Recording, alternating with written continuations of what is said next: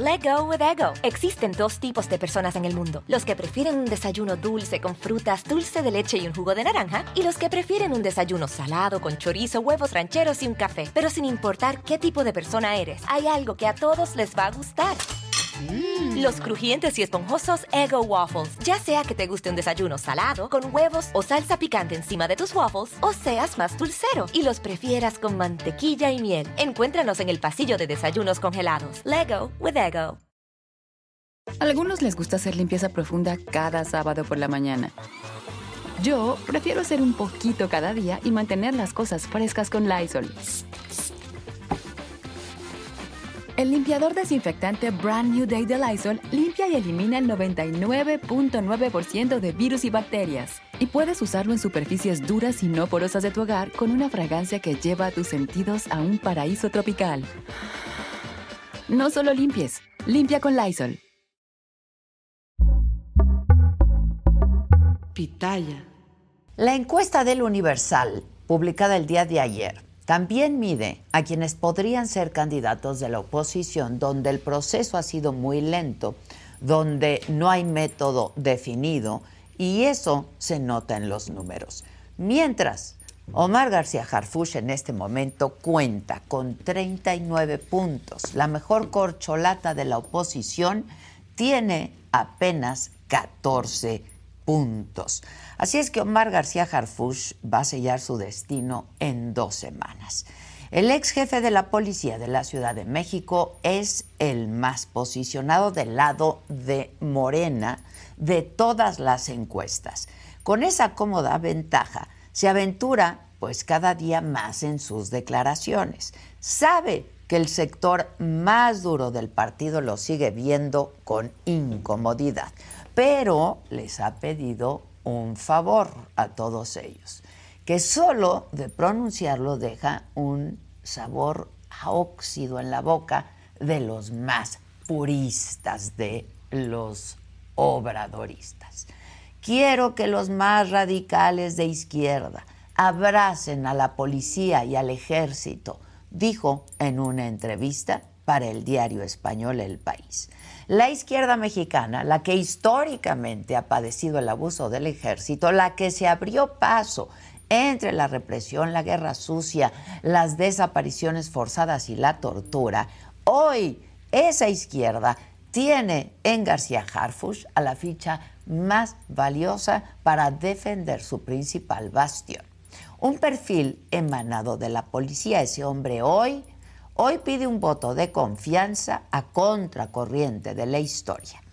Y la petición de Omar García Harfush no puede entenderse más que en un contexto donde ha sido el mismo presidente de la República el que ha empoderado al ejército, los ha llenado de recursos, de condecoraciones, ha puesto el cuerpo y dispuesto al propio Estado mexicano para defenderlos, porque sin todo eso hoy sería impensable la petición de García Harfush para los más radicales del partido de Morena.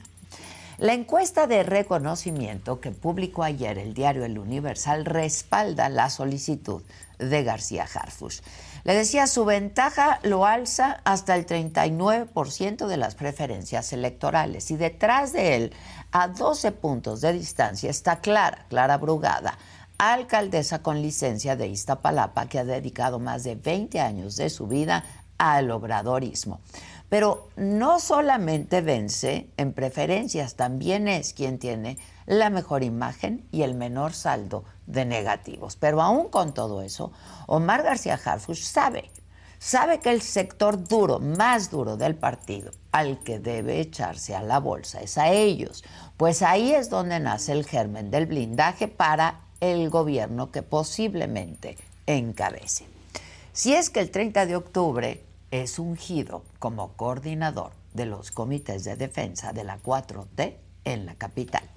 Su campaña tendrá que empezar ahí, con aquellos que se resisten a abrazar a un policía como eventual jefe de gobierno. No hablamos de una ciudad cualquiera, porque la Ciudad de México es la entidad que ha sido el semillero de candidatos presidenciales para la izquierda de este país. Y la posición es crucial y puede representar un punto de inflexión en la historia. La encuesta del Universal publicada el día de ayer les decía que también mide a quienes podrían ser candidatos de la oposición, donde el proceso ha sido muy lento, donde no hay un método definido y eso también se nota en los números. Mientras García Harfush en este momento, repito, cuenta con 39 puntos, la mejor corcholata de la oposición tiene apenas 14. Y sorpresivamente se llama Margarita Zavala, diputada panista y ex primera dama.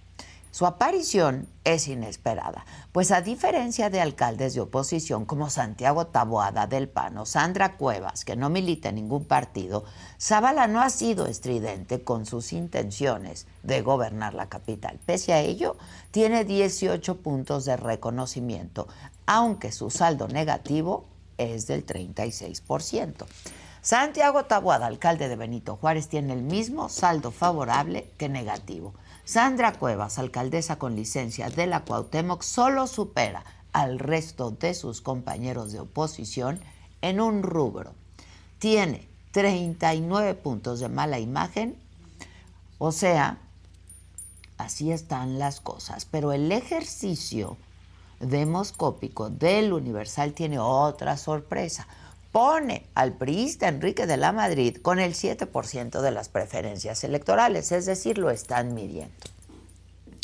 La encuesta de ayer exhibe que la oposición está en problemas para pelear la capital, con todo, y que en las elecciones del 21, del 2021, ganaron la mitad de las alcaldías. Omar, Omar García Harfush va a conocer su destino el próximo 30 de octubre.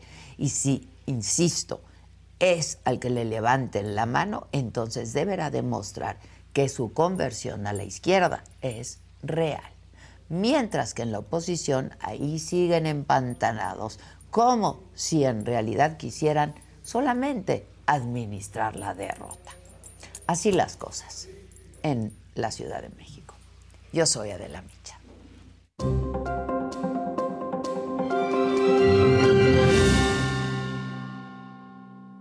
Hola, ¿qué tal? Muy buenos días. Los saludo con muchísimo gusto. Hoy que es martes, martes 17 de octubre. ¿De qué estaremos hablando el día de hoy? De los temas más relevantes. El Pentágono puso en estado de alerta a 2.000 soldados ante un posible despliegue en Oriente Medio para apoyar a Israel. El presidente de Estados Unidos, Joe Biden, va a viajar a Tel Aviv mañana miércoles para refrendar su apoyo al primer ministro y al Estado de Israel para interceder también en que se permita la entrada de suministros y ayuda humanitaria a Gaza, además para crear un corredor humanitario para el desalojo de civiles. En otros temas, el INE aprobó en comisiones que, que por paridad de género los partidos políticos tendrían que postular a cinco mujeres para los nueve gobiernos estatales que se van a disputar en el 2024. Este acuerdo tiene que ser votado todavía por el Consejo General y lo harán en los próximos días. Por cierto, también el INE ordenó a Claudia Sheinbaum suspender sus actos masivos, que se limiten eventos en lugares cerrados y solo para militantes, mientras que a Xochitl Gálvez le han pedido que omita declaraciones en las que hable de sus aspiraciones a la presidencia de la República. En la mañanera se informó que ayer fue detenido en California Armando N., alias el patrón, acusado de coordinar la célula delictiva que atentó contra nuestro querido compañero y amigo Ciro Gómez Leiva la noche del pasado 15 de diciembre. Con el patrón van 14 detenidos por este caso. Aquí en la Ciudad de México se espera que por segundo día consecutivo empleados del Poder Judicial protesten para exigir al gobierno federal que no toquen los fideicomisos porque van a afectar sus derechos laborales. Al respecto, en la mañanera el presidente aseguró que no se les va a afectar absolutamente nada a los trabajadores y les pidió que no se dejen manipular. En los otros temas, Britney Spears revelará detalles de su relación con Justin Timberlake en un libro autobiográfico. La actriz Jodie Foster va a venir al Festival de Cine de Morelia para recibir un reconocimiento. De todo esto y mucho más estaremos hablando esta mañana, así es que quédense con nosotros, pongan sus comentarios en el chat y bueno, pues por supuesto se les pedimos encarecidamente que compartan esta transmisión con todos sus contactos y no se vayan, que ya comenzamos.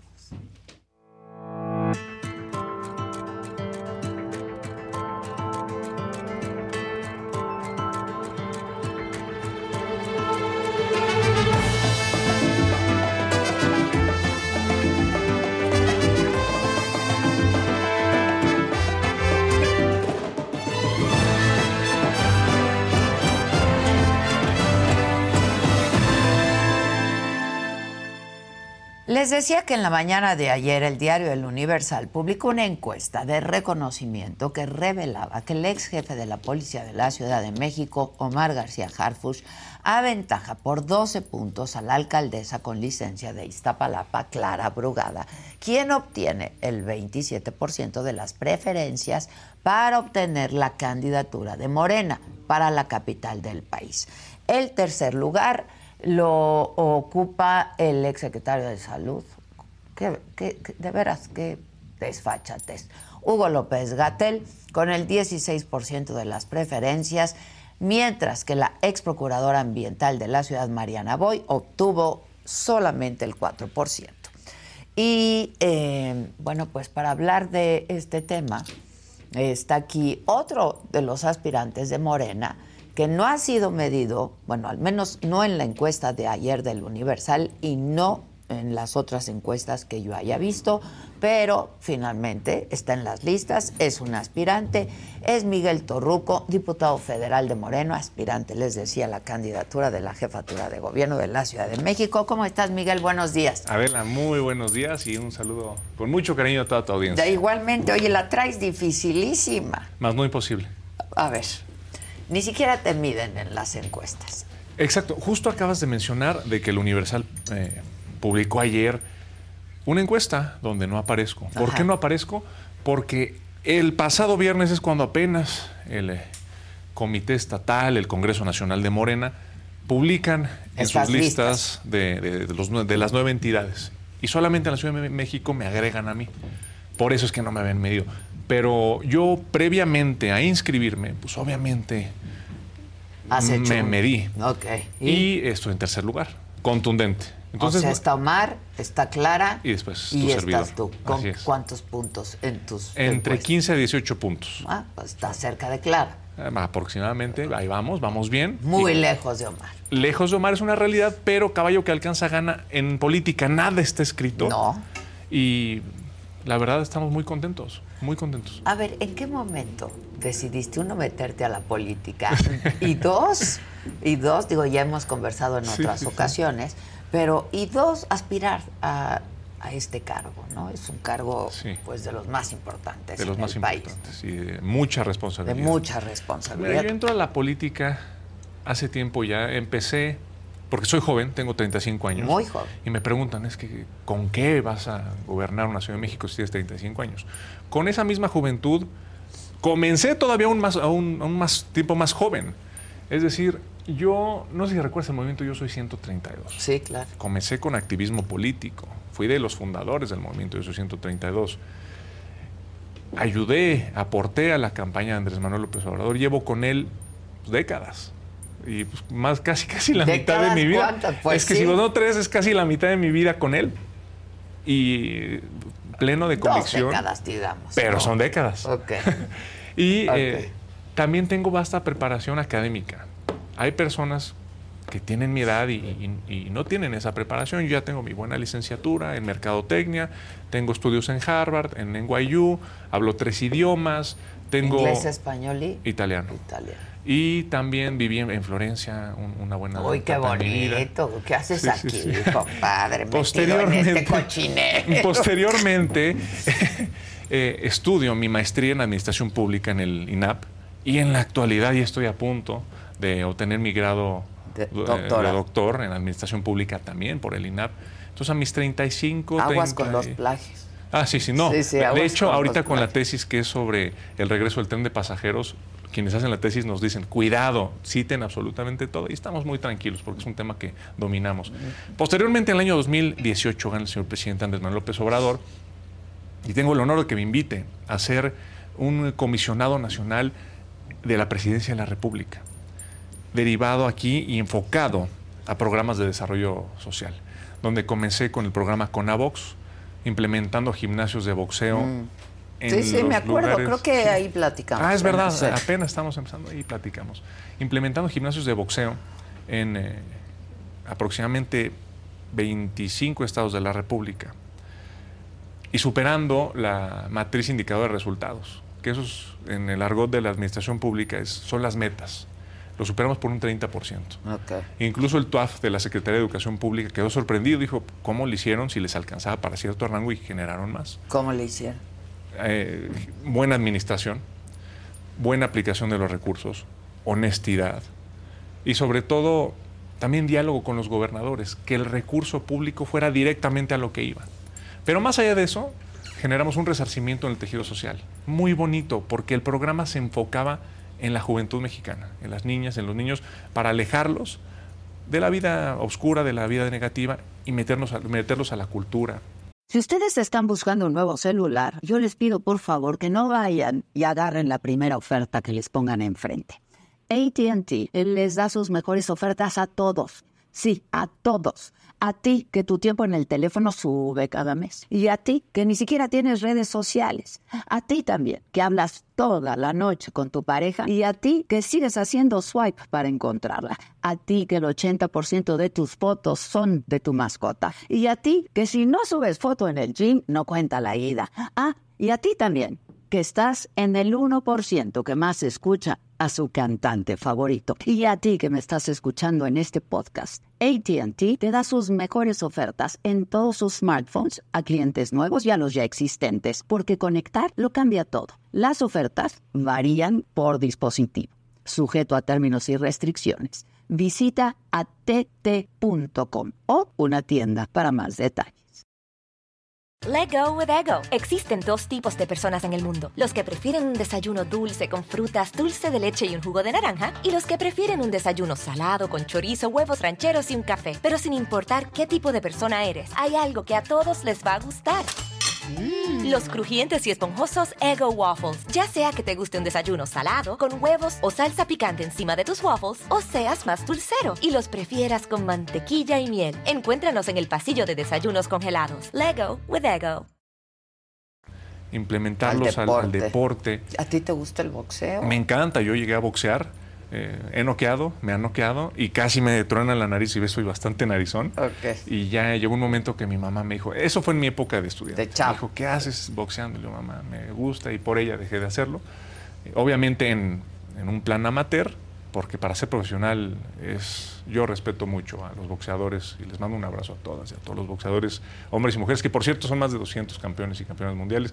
Generamos también la clase de boxeo más grande del mundo en el Zócalo dos veces. Sí, sí, sí. Y, posteriormente a eso, a ese resultado que dimos y, que favoreció mucho al gobierno del presidente Andrés Manuel López Obrador, mi partido, Morena, me considera para encabezar la lista de representación proporcional por la cuarta circunscripción, pero encabezarla, a mucho honor. Entramos a la Cámara de Diputados y previo a entrar yo ya había sido un fiel promotor de la nacionalización del litio, de la importancia del litio para la soberanía nacional. Pasa el tiempo, sigo promoviendo la reforma electoral, la reforma eléctrica, fui el, legislador que más recorridos ha hecho para promover las iniciativas de la cuarta transformación en todo el país. También tengo una propuesta que estoy seguro le va a encantar a la audiencia, te va a encantar a ti. Tú que has tenido la posibilidad de viajar por todo el mundo y sabes lo que es viajar en tren de pasajeros. Pero en nuestro México no tenemos tren de pasajeros. Bueno, el presidente ya lo recuperó con el tren Maya. Pero mucha gente se pregunta. a ver lo del tren Maya. Se va a lograr. Te doy mi palabra y estoy convencido. Pero ¿qué sería se va a lograr a pesar del daño ecológico en todo caso, ¿no? Que se ha hecho. Pero si ves es un es un daño mínimo. Si lo comparamos en cuanto a los desarrollos, incluso hasta hoteleros que han hecho ahí, que mucha gente se queda callada y no habla sobre cómo se devastaron los manglares. No, eso previo, previo a él. Desde que ellos entraron no se ha generado una devastación así. Pero bueno, imagínate un México con un tren de pasajeros, con una red ferroviaria. Si China, que es uno de los países potencia, tiene tren, tren bala que va a más de 300 kilómetros por hora, que interconecta las provincias más lejanas, que activa la economía. Y nosotros en México con tren de carga que va a 80 kilómetros por hora. No, no, no, pero además, a ver, se nos cae el metro. Pero mira, el metro es algo fundamental. Te voy a dar un ejemplo perfectamente. Pero ¿qué sería de la Ciudad de México sin el metro? Una se tragedia, frena, se frena toda la ciudad. No, hay que, tenemos- se tiene que revisar, se tiene que mejorar el transporte público, porque una base de la, de la justicia social es la movilidad de la gente, de la gente que viaja en transporte público, un transporte público digno. Y es paso a paso, todo es perfectible. Pero digo, regresando al tema ferroviario, cuando tengamos en México ese gran sueño ferroviario que interconectemos a todo el país, la economía, la microeconomía, todo va a crecer en nuestro México, se va a interconectar. Es una de las propuestas legislativas. Y también he implementado todo este conocimiento, este liderazgo, que se requiere liderazgo.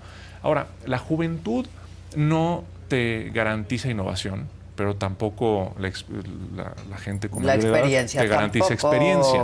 Tiene que haber una mezcla, ni honestidad, ni mucho Pero sí tiene que haber una Tiene que mezcla. haber una mezcla y ¿Pero qué respeto. sabes tú de gobernar? Pues mira, he implementado Digo, todas estas a Omar políticas le públicas. preguntan lo mismo. Sí, ¿no? claro. Y le preguntamos lo mismo. Él que sabe de Un buen gobernar, líder- él ha sido policía. Sin duda alguna. Y es un gran hombre y le mando un abrazo fuerte también a Clara, también, al, doctor también. y, y a Al Mariana. doctor yo no. y yo a todos mis compañeros. Yo, Yo no al voy a hablar doctor no. de. Es respetable.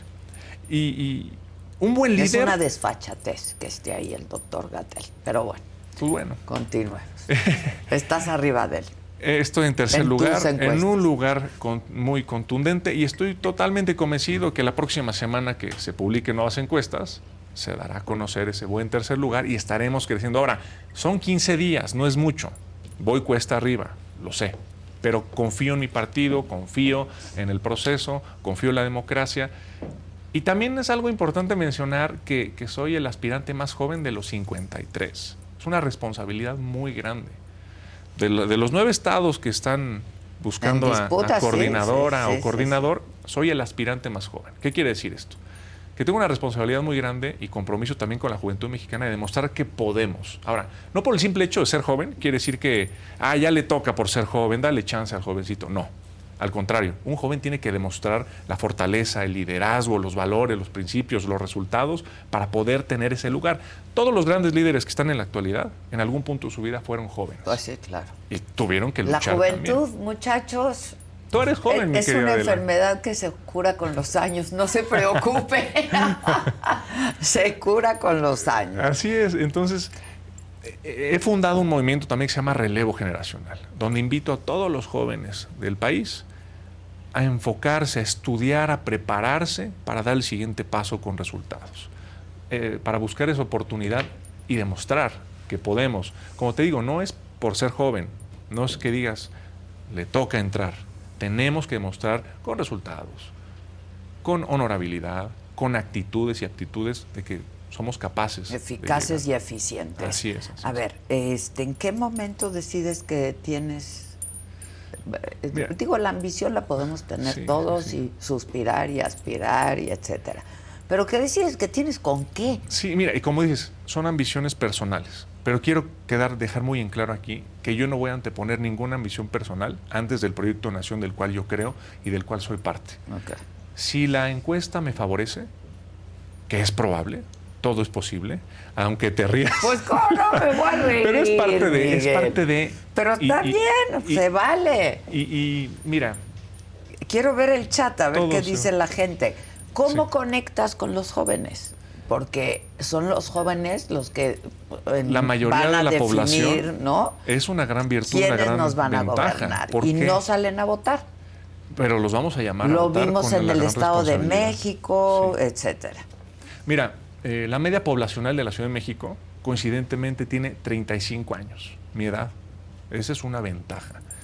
Entonces, ¿por qué no poder gobernar una ciudad que esté a la, a la media poblacional, siempre respetando a los mayores, aprendiendo de su experiencia y generando una mezcla entre juventud, innovación, experiencia y los años, que eso no se gana con los años? Es posible, es posible. No, bueno, todo es posible. Todo es posible y como en este dices, mundo. En política nada está escrito. Sí, sí, sí. Ahora, dicen que están sonando mis aretes como campanitas. ¿Me los quito o que se queden como campanitas? Me mandan el link porque quiero, quiero ver el chat.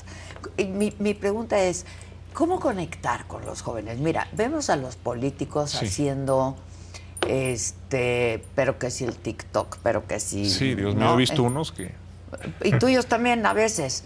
Entonces, Pero, pero sin caer en lo ridículo. a ver, sí, sí, este, Y, y no creo que vaya necesariamente por ahí, ¿no? No. Es una gran No, herramienta, las redes sociales, sin duda. Es una gran herramienta para que te conozcan, para conectar con la gente. Sí. Pero, pues, ¿qué más, no? ¿Qué, qué más? Yo creo que ¿Qué en la traen? política, como en la vida, hay que ser auténticos. Así tú me conoces, así como soy. Soy en Bien, mis sí, videos. sí. No sé ni qué haces en Morena. No, pero es cuestión de ideología, ¿no? De cómo te vistas o demás, es como pienses. Ok. Y yo, eh, como sabes, Adela, tengo una, una familia a la cual le debo todo, estoy muy agradecido. Desde el- mi abuela, mis abuelos, María Elena Marqués, actriz de la época dorada del cine Sí, mexicano. Cuando fui a entrevistar a tu jefe, a tu papá, Sí. este, a su casa me enseñó todas las fotos. Es, Sí, es sí. impresionante. Y es un, es un legado muy bonito, del cual pues, estoy orgulloso y sobre todo me siento con responsabilidad de honrar eh, ese, el nombre de nuestra familia.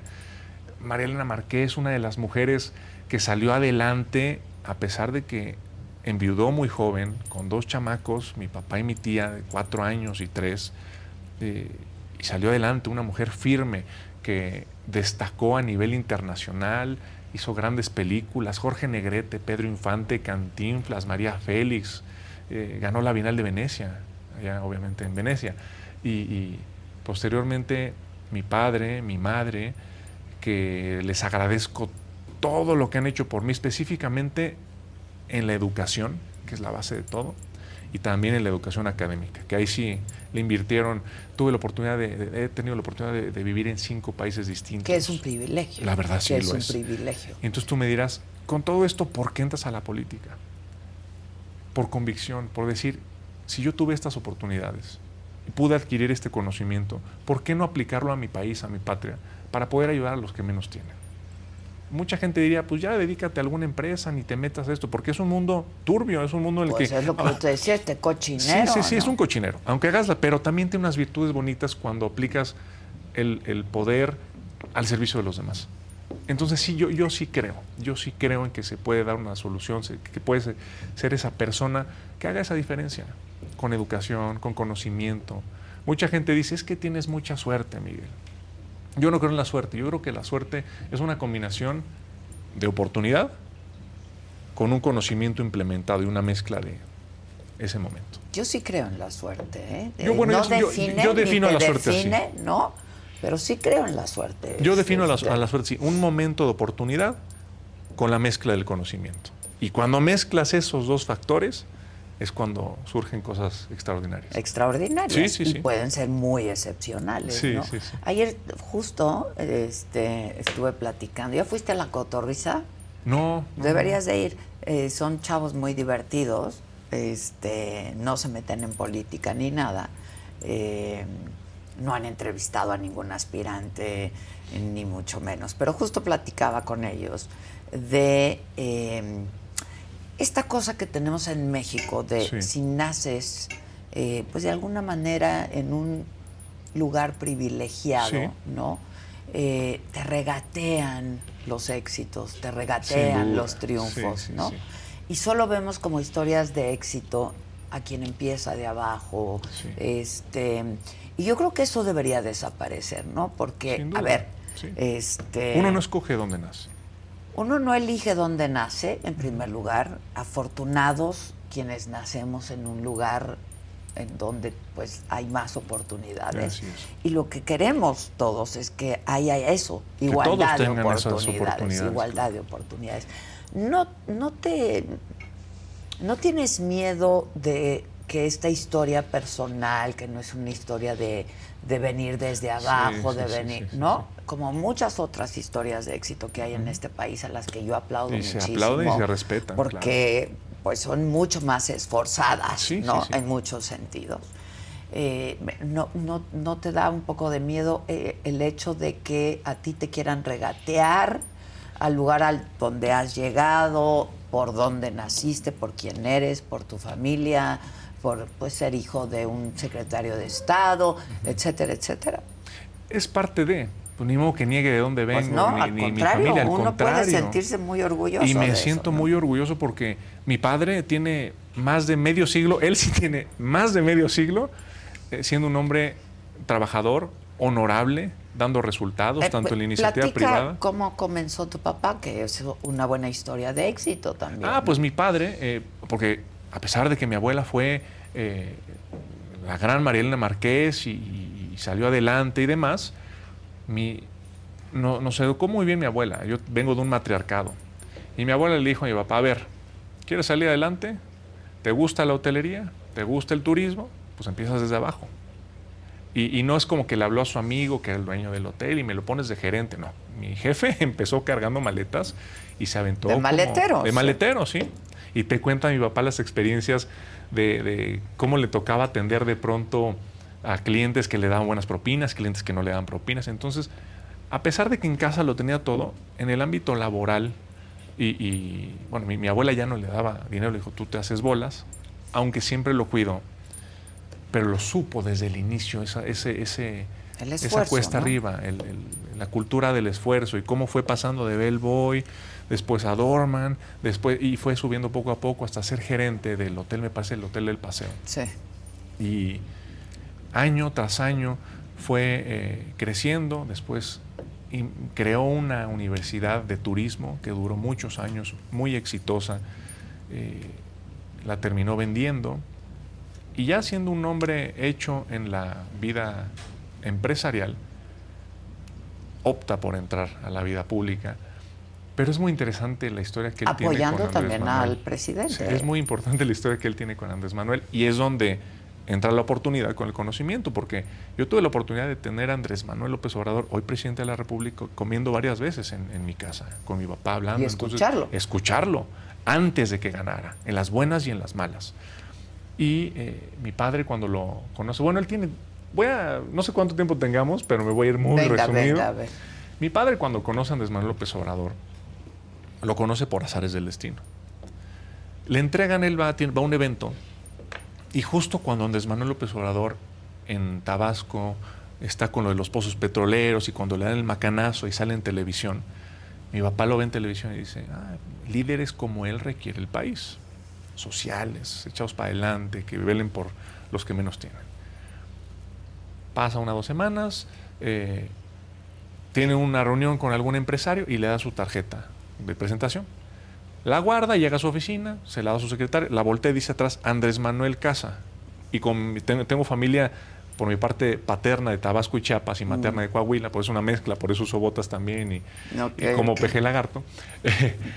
voltea la tarjeta y dice, Andrés Manuel Casa dice, ah, caray, y tenía el sufijo, el prefijo, perdón, de, la alada de, Tabasco. Y marca a mi papá, hola, buenos días, eh, ¿está Andrés Manuel por allá? ¿Quién habla? Miguel Torruco. Y doña Manuelita, la mamá de Andrés Manuel López Obrador, el presidente, Miguel Torruco, el hijo del actor, porque mi abuelo también fue actor, ah. murió muy joven. No me digas que eres hijo del actor y guapísimo tu padre y demás. Andrés Manuel, te habla. Miguel Torruco, contesta Andrés Manuel, hola Miguel, hola Andrés, oye, felicidades por lo que hiciste, mis respetos, porque estaba ante, ante un sistema, combatiendo a un sistema. Tú sabes, el PRI de los 70s, 80s es... Quemando pozos sí, sí, sí, sí, sí. Bueno, pero porque contaminaban también los ejidos de los... Sí, sí. Pero bueno, eh, le contesta Andrés Manuel, ¿y tú a qué te dedicas, Miguel? Al turismo. Ah, pues ojalá nos veamos algún día. Y le dice, de hecho tengo un libro que se llama El turismo, la industria de la esperanza. Ay, pues ojalá me lo entregues algún día. Pasa el tiempo cuando él es jefe de gobierno, mi papá fue presidente de la Asociación Mexicana de Hoteles y coinciden en un evento al inicio. Y ahí le dice, cuando se saludan, Miguel Torruco, mucho gusto, Andrés Manuel, dice, ¿y mi libro, Miguel? Y mi papá le dice, aquí está. Wow, qué memoria, ¿eh? El turismo, no, el presidente tiene una memoria de elefante. Los políticos en general tienen una memoria. Y hay que eh, alimentarla, ejercitarla. El turismo, la industria de la esperanza. Posteriormente sale la ciudad de la esperanza. Y ahí comienza una gran relación entre ellos, una gran amistad. Y venía seguido a casa, tengo la oportunidad de conocerlo, de platicar con él. Oiga, ¿qué libro me recomienda? Escribí este y él me los daba. Aprendí de él. Entonces, ¿cómo entro yo a la política? De la mano de él, por convicción, no por necesidad. Me enamoré del proyecto de Nación. Me enamoré del proyecto de Nación y dije, es por aquí con honestidad. Con... Yo sé que quizá tú no estés tan encantada. No, bueno, como mucha otra gente, ¿no? Como mucha otra gente que pues, votó por él y que pues hay cierta decepción. y mira, lo, bonito también de la política y de la democracia es la discrepancia de las ideas. Pero lo que tenemos que recuperar es el diálogo y el respeto. Yo en la Cámara de Diputados me ha tocado ver cada discusión de dos horas por de los, todos los grupos parlamentarios, ¿eh? de, tanto del PAN, del PRI como Morena. Un día una diputada subió un bebé y nos aventamos dos horas debatiendo que por qué subió el niño no subió sí, el niño. Sí, sí, me acuerdo. Y yo levanté la mano y dije, a ver, para empezar, el pueblo de México está harto de vernos, discutir eh, cosas insensatas, para no decir otra Para no decir palabras. Exactamente, pero me entienden. Y estamos aquí para debatir con honorabilidad, y sacar adelante nuestras facultades constitucionales como diputados y debatir leyes mediante el respeto. Bueno, hasta los del PRI y el PAN me aplaudieron, los de Morena también, y terminó la discusión ahí y a lo que sigue. Eso es la política. Tenemos que, recuperar de todos los grupos parlamentarios. Se ha perdido. Se, ha perdido. se ha perdido. Tenemos que recuperar. Tenemos un país completamente polarizado. Tenemos Yo te decía que los políticos tienen buena memoria, pero es selectiva, ¿eh? Porque luego son muy desmemoriados también. este, ¿Y tú qué le dijiste al presidente, quiero, quiero ser? Fue algo muy bonito porque yo había hablado con mi padre y le dije, yo no me voy a dedicar a la política. Me gusta, me apasiona. Me ha tocado vivir todo esto, pero en su momento, no ahorita. Eh, un evento que hacía Miguel Alemán era la cumbre de negocios. Claro, yo fui. Cuando, y gran evento. Cuando Andrés Manuel López Obrador, el hoy presidente, fue presidente electo, me dice Miguel Alemán, ayúdame que el presidente venga para que hable con los empresarios. Por supuesto. Genero esta, este diálogo, él acepta, y pues yo coordiné, porque ahí en ese entonces yo la fugía de, avanzada, ahí con Daniel Azaf, que era el único, pues era el presidente electo. Y tomamos el vuelo México, no, perdón, yo, yo estaba en Guadalajara esperándolo, él llega de Guadalajara, se hace el evento, espectacular, le va muy bien, dialoga con los empresarios, y de ahí tomamos el mismo vuelo de regreso a la Ciudad de México. Y me voy sentado con él, de hecho en mis redes tengo una foto ahí con él en el avión, en esa ocasión. Y me dice, Miguel, yo sé que te apasiona mucho el boxeo, porque me llevo con Silvestre Stallone de a de veras, no, no de que hay la foto, es mi, es mi cuate. Con el Canelo. ¿Lo tienes en el WhatsApp? Sí, sí, sí. Ah, pásamelo, ¿no? Para entrevistar. De, de, hecho, esa vez, ¿sabes que lo entrevistaste? Yo estaba ahí en Acapulco. ¿Ahí estabas? Sí, sí, sí, con, con él, bueno, se quedó en el Banyan Tree, me parece. Sí. Fue en el Banyan Tree. Fue en el Banyan, sí, ahí nos quedamos todos. Y, sí, sí, sí, yo estaba con Miguel y, y él fue a la, a la FIL de, de Acapulco a inaugurar algo de cine, recuerdo. El chiste es que hay buena amistad con él. Y, Sí, fue en la fil de, Acapulco. Sí, sí, sí, Pero amigo, amigo, ¿eh? O sea, fuimos a la Casa Blanca, Silvestre Stallone y yo. Todo, yo creo que todo también está en la mente. Y si tú te programas algo y lo trabajas para llegar a ello, hay adversidades tremendas, ¿no? Yo de más joven decía, voy a ser amigo de Silvestre Stallone.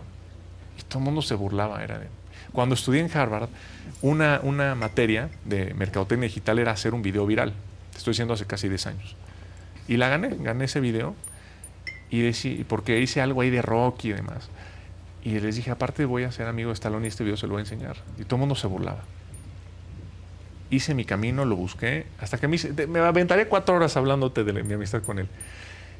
La cúspide de la amistad fue cuando en una cena le digo, oye, Sly, así le dicen. Sí, ya sé. ¿Por qué no buscamos el perdón presidencial de Jack Johnson. Jack Johnson fue el primer afroamericano boxeador de la historia, que le ganó un blanco y era en los años 20. Fue tremendo de cómo un hombre blanco fue derrotado, que el racismo era tremendo, ¿no? Pasan los años, Mohamed, ah, pasan los años y eh, este campeón Jack Johnson lo acusan, crean una ley en el, en el legislativo de allá, en, la Cámara de, representante de Estados Unidos, de que un hombre afroamericano no podía transportar a una mujer blanca de un estado a otro con propósitos inmorales. De la manga se sacan esa ley, meten a la cárcel a Jack Johnson siendo campeón del mundo, lo persiguen. El chiste es que él tenía incluso una esposa blanca, se suicida la esposa, una historia tremenda. Terminan quitándole el título mundial a Jack Johnson, se cae, pierde y le gana un blanco. Una historia tremenda que hasta en algún punto con Stallone íbamos a hacer una película, está pospuesta, llegó la pandemia, pero es un plan que tenemos.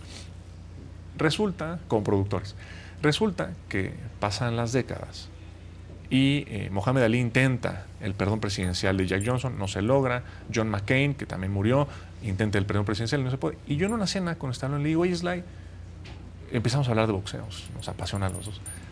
Imagínate conseguir el perdón presidencial de Jack Johnson. Tú te llevas con Donald Trump, ¿no? Y me dice, sí, es mi amigo. Pues, ¿Por qué no le dices que sea Uy, qué malas amistades. no, pero, no, pero y, lo, peor de, lo peor de todo fue que ese momento era la campaña presidencial de Andrés Manuel López Obrador. Okay. Pero fue un comentario como si te digo ahorita, ¿y por qué no le dices a, tu amiga? Pasan dos días, dos semanas, perdón. Me marcas like y me dice, hey, Miguel. le digo, Sly, ¿cómo estás? Oye, ¿ya viste el tweet de Donald Trump? Yo no, mételo y márcame después. Métete a Twitter. me meto, leo y acabo de colgar con Sylvester Stallone y le otorgaré el perdón póstumo a Jack Johnson. Dije, no puede ser. Le marco a Sly y digo, pues ¿cuándo? ¿Qué hacemos? Y ahí es cuando me dice, busca una organización de boxeo, con los Sulaimanes cuando los invitamos a que estén, y que vengan eh, campeones mundiales. Llevamos a Deontay Wilder, que era el campeón peso completo del Consejo Mundial de Boxeo, y nos acompaña también Lennox Lewis. Ya no, para no, para no ser el cuento largo, llegamos a la Casa Blanca. Yo con mi amigo Silvestre Stallone. Entramos con Donald Trump. Ah, pero previo a eso, yo le digo a, don Andrés, al presidente, oiga, ¿Está pasando? Voy a su, no, voy a su casa. Le digo, voy a estar en la Casa Blanca. ¿Por qué? Pues por mi tema boxístico. Y ese es por, por eso me, brinqué y por eso en el avión es cuando él me pregunta de, ¿Te gusta ¿qué harías por box? boxeo? Y le digo, hago ruido, no hago ruido. Y era el momento en el que Donald Trump había dicho de, los bad hombres y de los todo eso de, que éramos unos, no digo la palabra porque te puedes censurar, y hablaba mal de los mexicanos. Entonces para mí fue un momento de choque porque soy nacionalista soberanista, pero no deja de ser el presidente de los Estados Unidos. y no deja de ser la posible relación bilateral entre el futuro presidente de México y demás. Entonces me dice, bueno, no hagas tanto ruido, no lo subas tanto a redes y ve voy, lo conozco, y todo el mundo en lugar, yo, todo el mundo cuando sacaba la foto con él, yo dije, más que esa foto, es el momento de hablar con él. 40 segundos. Oiga, estoy en el equipo Andrés Manuel López Obrador, le mando este mensaje y es posible que él sea el próximo presidente. Y me dice, ah, claro, tiene 30 puntos de ventaja. Y yo sí. Pero ya que te lo diga él con la información que manejan, cara de pócar, claro, coincide con estos datos y demás, le paso el recado, dile esto, entonces ahí voy de mensajero, regreso a México y lo primero que hago es ir a la casa del presidente, del hoy presidente. Don Andrés. Le mandan, le, mandan, le, mandan este mensaje, dice que va a tener una extraordinaria relación con usted y que tiene 30 puntos de ventaja. Y el presidente muy sereno me dice, coincide con Ahí sí no te dijo yo tengo otros datos. O, quizá un poquito más porque salió la ventaja más amplia. Sí, sí. Y, pasa el tiempo, viene lo de la cumbre. Y mis amigos me dicen que como Forrest Gump, que me aparezco así en todos lados. Pues ya ves que Forrest Gump salía en la Casa Blanca y luego acá. y cuando voy en el avión con el presidente electo, me dice, Miguel, yo sé que te encanta el boxeo. ¿Qué harías por el boxeo mexicano? Y por el deporte en general. Le digo, presidente, pues Mire, normalmente los grandes campeones tienen ya la vida resuelta, pero al ser campeones mundiales. Pero el 100% de ellos, de los hombres y las mujeres, el Canelo ahorita recibe por pelea 50 millones de dólares. Sí, sí, sí. Y le digo, pero el Canelo en algún punto vendió paletas. es una historia de éxito de las que comentamos, y mis respetos, pero es a través del deporte, la vida digna, del, del empoderamiento mexicano, hombres y mujeres. Ahí sí somos campeones mundiales, no en el fútbol que estamos soñando con el quinto partido. Pero bueno, me dice el presidente, ¿qué harías por el boxeo? Don Andrés, señor presidente, ya le decía, señor presidente, pues mire, yo creo que sería apoyar a los que no tienen nada, pero tienen sueños y tienen la capacidad y tienen la posibilidad. ¿Cómo lo harías? Poniendo gimnasios en los lugares más vulnerables en cuanto a delincuencia, para evitar que se vayan a la vida oscura, al lado oscuro de la vida. que les podemos dar una beca a los que más destaquen, a los que entrenen, a los que no fallen, darles sus guantes dignos, un ring digno, un, eh, un espacio limpio. Me encanta la idea, vas a ser mi comisionado nacional de boxeo y me vas a ver con estos programas de desarrollo social y yo así de, este, pues, pues, a- Pues a sí. la orden. Pues sí. Pasa en enero, pasa el tiempo de presidente electo, toma protesta, me invita a Palacio Nacional. Me encanta la historia mexicana, soy gran apasionado. Yo llegué y decía, aquí despachó Juárez, aquí despachó eh, Francisco sí, sí. Ignacio Madero y el balazo de la decena trágica, y dónde está, y bueno, eh, po- porque ahí balacearon a, hubo balacera, bueno, varias veces. Y hablo con ya el presidente y me dice, felicidades Miguel, pues ya eres parte. Termina la reunión en la salita esa donde está la silla del águila y le digo, me da cinco minutitos, por favor. Pasamos ya al despacho presidencial. Y le digo, presidente, yo creo en la transformación, creo en este proyecto y quiero ser parte de, me apasiona. Y me dice, ya eres parte, prepárate para lo que viene. Y le digo, como me encanta la historia del presidente, quiero que en mi narrativa de vida poderle haberle dado un servicio a mi patria. Como el general Riva Palacio algún momento le dijo al presidente Juárez, a la patria se le sirve, no se le cobra. Yo le quiero decir lo mismo y no pienso cobrar por estos años de servicio en la Comisión Nacional de Boxeo. Y, fue, y por eso fue que fui comisionado nacional de Ya. boxeo honorífico. Y le sorprendió en positivo. Let go with ego. Existen dos tipos de personas en el mundo: los que prefieren un desayuno dulce con frutas, dulce de leche y un jugo de naranja, y los que prefieren un desayuno salado con chorizo, huevos rancheros y un café. Pero sin importar qué tipo de persona eres, hay algo que a todos les va a gustar. Los crujientes y esponjosos Ego Waffles. Ya sea que te guste un desayuno salado, con huevos o salsa picante encima de tus waffles, o seas más dulcero y los prefieras con mantequilla y miel. Encuéntranos en el pasillo de desayunos congelados. Lego with Ego. A algunos les gusta hacer limpieza profunda cada sábado por la mañana. Yo prefiero hacer un poquito cada día y mantener las cosas frescas con Lysol. El limpiador multiusos de Lysol limpia y elimina el 99.9% de virus y bacterias. Y puedes usarlo en superficies duras no porosas de la cocina, baño y otras áreas de tu casa. No solo limpies, limpia con Lysol. Y fue cuando ya pasó todo esto de, de la matriz indicadora de resultados que la superamos, pasaron los años, pasó la pandemia, logramos. Fuiste diputado. Eh, no, pero eso fue antes de ser diputado. Ah. Logramos la clase de boxeo, bueno, esa fue ya siendo diputado, porque la pandemia no la las del pospuso. Zócalo. Eh, pero vamos a los gimnasios, a los lugares más eh, pues, Vulnerables. sí, vulnerables. sí, sí, sí. Y Adela, te juro que ver la cara de los niños recibiendo guantes son para mí. De decir, son para mí estos guantes. Y los que tenían eh, llenos de humedad, oliendo mal, rotos, eh, y ellos pudiéndose lastimar, porque si no tienes un vendaje adecuado, y ahí poniéndoles personal, entrenadores, porque también generamos muchísimos Te empleos dieron con entrenadores. presupuesto. Sí, pero no lo manejé yo. Esa fue el gran paradigma que rompimos porque quise hacerlo de la manera más transparente. Mm. Se manejó directamente la Secretaría de Educación Pública al Estado donde se generaba el... el- Ya. ¿Y qué hacía yo? ¿Cómo me alcanzó para más? Yo la con- iba con los gobernadores y les decía, es un programa social del presidente de la República y queremos implementar gimnasios en tu, Y en le tu estado". metían lana Entonces, también. ellos le metían lana también y yo me encargaba nada más de que todo fuera transparente, de que eh, todos los guantes, todo el, el, eh, lo técnico pues Sí, sí, sí, fuera de calidad y fuera de diversas empresas para que no fuera, ah, se fue con una empresa. Todavía gran diversidad en cuanto a, a todo este tema y sobre todo los resultados. Y después, de pronto, esto fue muy interesante. Yo tenía mi oficina en Palacio Nacional, Adela. O sea, los secretarios para pasar a, ver al presidente pasaban por mi oficina. Yo tenía las puertas siempre abiertas, a Frédéric Chopin en, en- en música. eh, ahí despachaba, pasaban los secretarios. Siempre Chopin. Me encanta Chopin y Juventino Rosas. Y, y- y ponía mi incienso, entonces pasaban los secretarios. Miguel, ¿cómo estás? Miguel, secretario, pase. Y, y luego hacían antesala para ver al presidente y esperaban ahí. Y de pronto un día me llaman y me dicen, Miguel, ya no eres comisionado. Y dije, bueno, pues era honor- Honorífico. Ya no eres comisionado y pues que saques tus cosas de la oficina y nos des el corbatín y todo. Y yo dije, híjole, ¿qué, qué pasó? Ya me grillaron, eh, me sorprendí. eh, porque aparte yo me mandaba a hacer auditorías. Ahí está todo transparente. Ok. Yo decía, es que todo está transparente, ¿qué, qué habrá pasado? Pedí audiencia con él, no me podía recibir. Pasan dos semanas, me marca Citlali Hernández, la secretaria general de Morena, que por cierto es de la edad, relevo Sí, generacional. sí, sí, sí. Miguel, felicidades, estás en la lista de representación proporcional. Y dije, wow, gracias. Oye, ¿y en qué número estoy? Sí tendré posibilidad. Hombre, estás en el primero, ya estás. O sea, ya estás. Sí, pero fue por resultado. Ok. Pero ¿en qué momento le dices al presidente, aspiro a la jefatura de gobierno?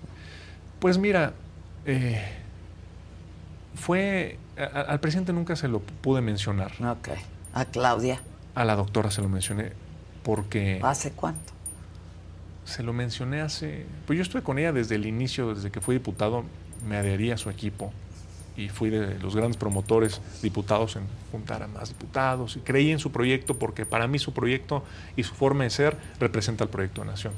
A pesar de que Adán Augusto, Marcelo, eh, Noroña, que también lo conozco, pues eran aspirantes, yo decía, es que para mí lo que simboliza el proyecto de nación que ha iniciado Andrés Manuel López Obrador lo representa bien Claudia Sheinbaum. Ojo, que, que no es su clon. Muchas personas dicen, es que es el clon y habla Ya igualito. habla como él. No, fue en un evento que... No, que- en varios. No, no, no, pero mira, yo que tengo la oportunidad de estar con ella, de platicar con ella así, horas, en diversas ocasiones, es una gran mujer. Pues qué suerte tienes, porque aquí no ha querido venir. Le voy a decir con mucho Gestiona. gusto. Con mucho gusto. Gestiona, no ha querido. gusto. Es una mujer... Todos vinieron, menos ella. Le, le comento con mucho gusto. Es y una la he líder. entrevistado, ¿eh? Antes, sí, sí. pero como jefa de gobierno, etcétera, hace mucho. Le comento con mucho Pues gusto. es una mujer de mentalidad abierta, líder, que me ha dicho tantas cosas que me convence y sé que va a sacar adelante este país. Bueno, y entonces le dices, quiero. es que ahora sí, se me está acabando el tiempo. Ah. Le ¿Cuánto dices, tenemos para ahí calcular? Cinco, tres. Vientos, vientos. Entonces ya no me acuerdo en qué quedé. En, En eh, cómo, como le dijiste y ah, cuándo. entonces le digo, doctora, eh, como usted sabe, soy de aquí de la Ciudad de México. Creo que la ciudad requiere de innovación, de continuidad de proyecto. Bueno, me aventé, como no tenemos tanto tiempo, no te puedo decir mucho. Y le dije, me gustaría participar. Y me dijo, Miguel, todo va a ser por encuesta. Todos se van a medir por encuesta, tus aspiraciones son legítimas, bienvenidas, búscalo. Y me dice, no por estar en mi equipo, quiere decir que ya estás o que te van a dar cierto privilegio. ¿Hace cuánto fue eso? Esto habrá sido hace como dos años, pero lo tenía yo pensado. Porque eh, en política un día dices voy con todo y de pronto dices no es momento, sí es momento. Y se fueron dando las oportunidades, los momentos precisos y también me tuve que medir.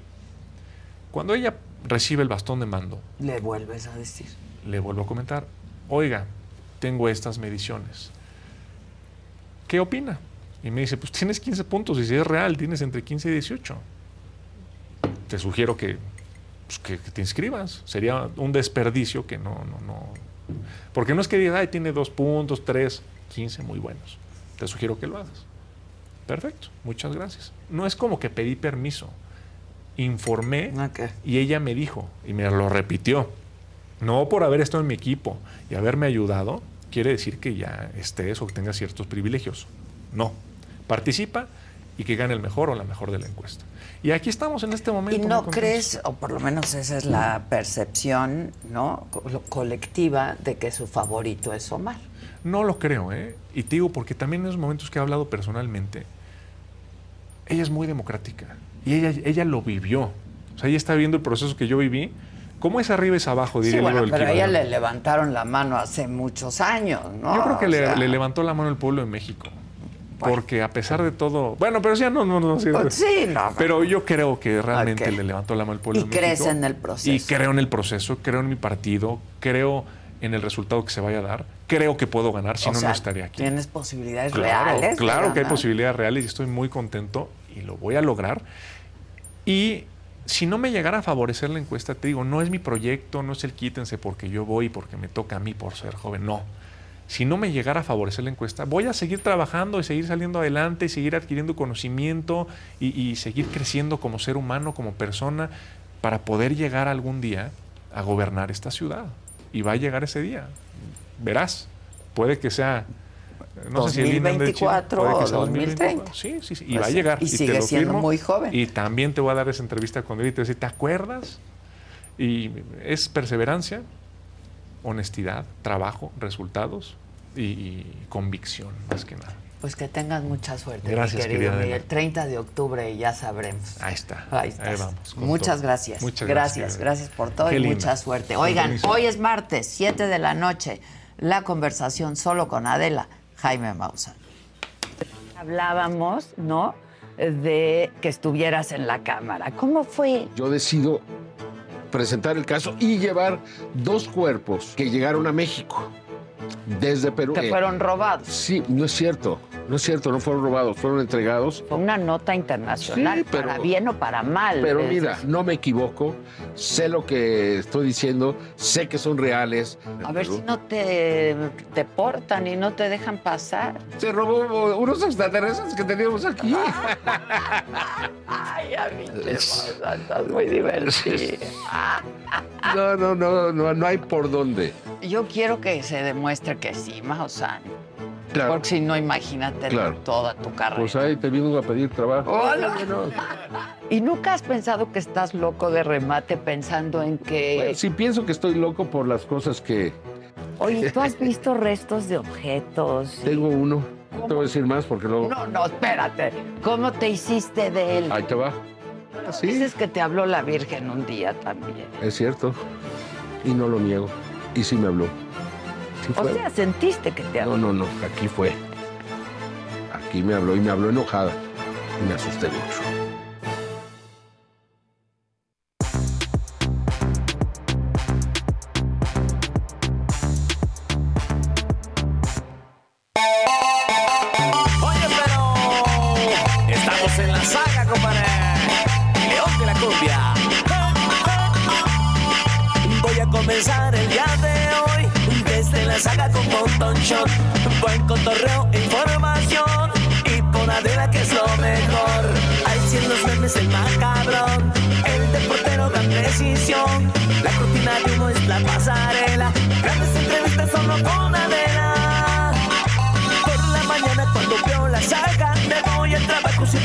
Más ganas. Es que de la noche arma la machaca. Como es tu casar y la tremenda mata. Que escucha Chopin, yo creo que mucha gente tendríamos que escuchar música No, claro. Sí, sí. sí te pone en otro mood, la neta. A mí- y no, sí. dicen por Pero la cumbia. Ah, la cumbia también te pone en otro mood. Sabrosito. claro. Pero yo, por ejemplo, cuando trabajo y estoy, siempre escucho música clásica, sin letra. Sí, ¿no? le- es que ahí la mi letra Para me que no te distrae. Porque la distraiga. letra me distrae. Sí, porque uno ya Luego, está escribiendo claro. y luego all by myself. Exacto. Empiezas, a mí me pasa, escribo lo que escucho. Exacto. Ese Sí, yo te- tipo de A mí Oigan, sí me gusta, la escucho en el coche y todo. A mí me encanta. No sé si lo habrán hecho en ese momento, que yo creo que sí, porque muchos lo hicimos, pero en la panza de la coneja, por ejemplo, con Dani y luego con Andrés. Hay mucho. Ajá, Pues el Baby Mozart. Es el Baby Mozart, Baby Mozart, claro, sí. Baby. Vivaldi. Ajá. Pero Bueno, mis hijos nacieron porque me- me- el doctor me dijo, ¿qué música quieres escuchar? Ajá. En el quirófano. Y entonces nacieron los dos con las cuatro estaciones de Vivaldi. Mira. Sí, sí, sí. Ay, qué bonito. Sí, sí, sí, sí. Mira, Además muy alegre. Sí. Vivaldi. Sí, claro. No, y las cuatro ¿Prefieres las estaciones. cuatro estaciones sí, de o Vivaldi o no. las estaciones del De metro aquí. a esta hora, Sí. en este Ay, punto? Que se cae. Que luego se cae. Hay humo blanco, Ah, uno sí. piensa que ya hay papa y no, otra vez un no, corto. No, no, no. Y es martes de mentadas. Es martes Sí, de es cierto. mentada. Híjole. Martes de mentadas. Las que el presidente les anda dando a, todo todos el poder los- judicial. todos. Y Dijo, saben que pues que sigan en huelga, igual nunca Ni hacen nada. trabajan. Sí, no, no, qué manera, ¿eh? y Periférico Sur es Está, un caos. pa, Sí, sí. sí. Es un, Sí. váyanse por el segundo piso. O váyanse como yo, yo ya sabía, me fui por Sí. atrás. O está- váyanse o sea, de regreso a su Por casa. Santa Fe, porque... Sí. Sí. Hoy va a Está estar pesado. Marcaba nada más así, le puse al güey, ciudad. se llama marcaba dos horas. Yo dije. Sí, está. O sea, pero te lo marca por error, porque aparte no vas a llegar, está Sí, cerrado. no. Dice Tabiego RG. Adela, ¿qué valor el tuyo de estar escuchando a Torruco, la Marta y Gareda de la 4T? Le hubieras pedido que te consiguiera una entrevista con Stallone. Pues claro ¿Qué? que No, pero sí le dijo. Claro. Sí, se ¿Qué consiguieron creen? la entrevista. Sí, claro. ¿No? ¿Y qué crees, Jordi? ¿Y qué crees? En una de esas sí ¿Y la, la crees, consigue. Jordi? Yo lo entrevisté una vez y fue... Fue. Sí. Ahora, yo creo que Es un cuate de superación personal, brutal, ¿no? ¿Cómo? O sea, brutal también. Pero cosa- mira, no hay que desmeritar. Yo, yo también pienso, y lo hablé ayer con los de la cotorriza, que pues nacer sí es un privilegio y nacer y vivir desde el privilegio, Sí. pues en este país, ¿no? Claro. Es una bendición y Sí. es excepción y etcétera. Pero no hay que regatear tampoco Claro. el éxito de alguien así, porque también es de mucho esfuerzo. Sí, claro. Claro. De mucho esfuerzo. ¿no? Y yo sí creo que A veces va- hasta la tienes más difícil porque te lo regatean. Ah, ¿Me claro, pues porque tu papá... Ah, porque... Ajá, Claro. sí. Sí. O Yo si creo te que dan sí la empresa que muchos piensan que ah, nada Sí, más seguro sí. la empresa, pues te la pueden dar, pero la puedes echar a perder. Bueno, pues, ¿hay- ¿cuántos casos? ¿Cuántos casos no hay? exactamente, no? entonces es Son los más, luego son los más. Claro. La verdad. Este, yo creo que va a ser el Noroña de, de este ¿Qué va proceso. a salir ganón? Sí. Va a salir ganón. Sí. O sea, a Gatel le va a ganar. Gatel va a ser el Adán Augusto. No, no, a ver, Gatel. Sí. A A ver, Gatel. O sea, a ver, Gatel. No, Neta. sube un video y su A casa y toda Pero, ay, sí. tirada. todo- Sí, no. ay, no, me tiene harta Yo, yo, de verdad. Con su voz. Él le sale mejor imitar a Carmen Aristegui Sí, que a mí. Sí. Sí. Habla idéntico a Carmen, idéntico. la verdad. A ver, ¿cómo? Pues yo creo, Pepe, que Acme.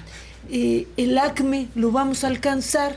eh, puede ser que en dos días, tres meses o tres años. No, así nos decía. ¿Y el así nos cubrebocas decía. para qué sirve? Pues sirve para lo que sirve y no sirve para lo que no Qué sirve. barbaridad. ¿no?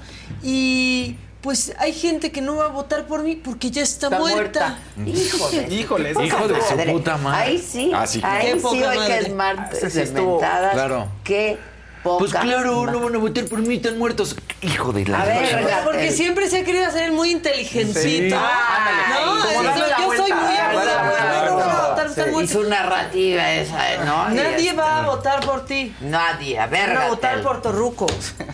Pues ma- yo Va a ganar. Aquí claro. en el chat le ganó. Yo creo que va a quedar en tercer lugar. Ah, le ganó. Le ganó. Miren, la encuesta. aquí La encuesta dice- Leo, y está eh, con el 68% Harfush, 18% Brugada, López Gatel con el 6% y Miguel Torruco con el 8%. Ahí está. En nuestra En nuestra encuesta. Que es mejor que ves todas esas brum brum. Además, Y miren, al menos hay que conocer, porque aquí, ¿eh? ¿por qué entrevistas? Pues porque está en la lista. Claro. Sí, claro. Porque hay que conocer a la gente y hay que escucharlos. Oye, hay otro Y el- en la lista, Ricardo Peralta. Ricardo Peralta, claro, son seis, Sí, acuérdate. sí, sí. Hay que saber Acuérdate. quiénes son. O sea, no- nunca hay que quedarse nada más con el puro nombre. Sí, pues ¿no? claro. Son seis, son muchos, ¿no? Sí, Son son muchos. no, ahora sí que no empujen. Y aquí escuchamos a todos los que quieran ver. Claro. Vino. Clara, vino él, ¿no? A todos los... A, a ver, Gatel, no. No. No. No. A ver, Gatel. Este, No te vamos no, no. porque me voy a pelear. Y Claro. entonces de nada sirve y soy capaz de aventarle la Pero computadora. aparte, se, ha- te- se han peleado Y te aplaudiríamos. todos. Y te aplaudiríamos. Con todos con los que ha ido, las notas que han sido, o sea, Claro. René Delgado, Pepe Cárdenas, No, no. Sí. Ciro. Ciro, ya. ¿Cuántos más, Gatel? Sí. ¿Cuántos? A porque ver, no hay Gatel. manera, o sea, si lo entrevistas y no es a modo, es pelearte con él. Ah, no, claro. O sea, Ah, porque ¿qué le vas a decir? Qué gran gestión. Ah, y dice que por los sellos la gente le tiene mucho coraje. No te tiene no, coraje bueno, porque por se murió muertos. su familia. Claro. Sí, o sea. Sus amigos. Porque Los eres sellos- un incompetente. Oye, los sellos te los aguantes, bueno, ya, este, ¿no? Ahí va mi sala No, sí. Vean las cajetillas de cigarros con lenguas putrefactas, Ay, pulmones hechos carbón y la gente ya, o sea, ni sabe quién fue el de la idea. Ya. O sea, que no se cuelgue ese milagrito. Es Bueno. que me cae muy mal. El talugo. Sí. A ver, Gatel. La que sigue, por favor. Bueno, venga, venga, Venga, mentar venga. madre se ha dicho. A ver.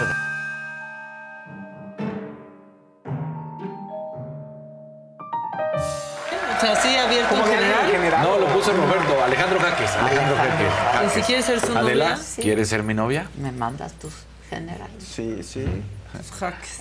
Bueno, venga, ¿quién? Bueno, uno puede estar muy ocupado, pero cuando hay complicidad, uno voltea y se hace ojitos. Se hicieron ojitos como si no hubieran perdido la campaña que no fue campaña. Por favor, adelante con las imágenes, no se pierdan el detalle. Vean a Dan Augusto y a Andrea Chávez haciéndose ojitos. No, no, por favor vean. Yo lo vi No, ayer. es que Vean, ahí vean. entre la multitud Ay. no se.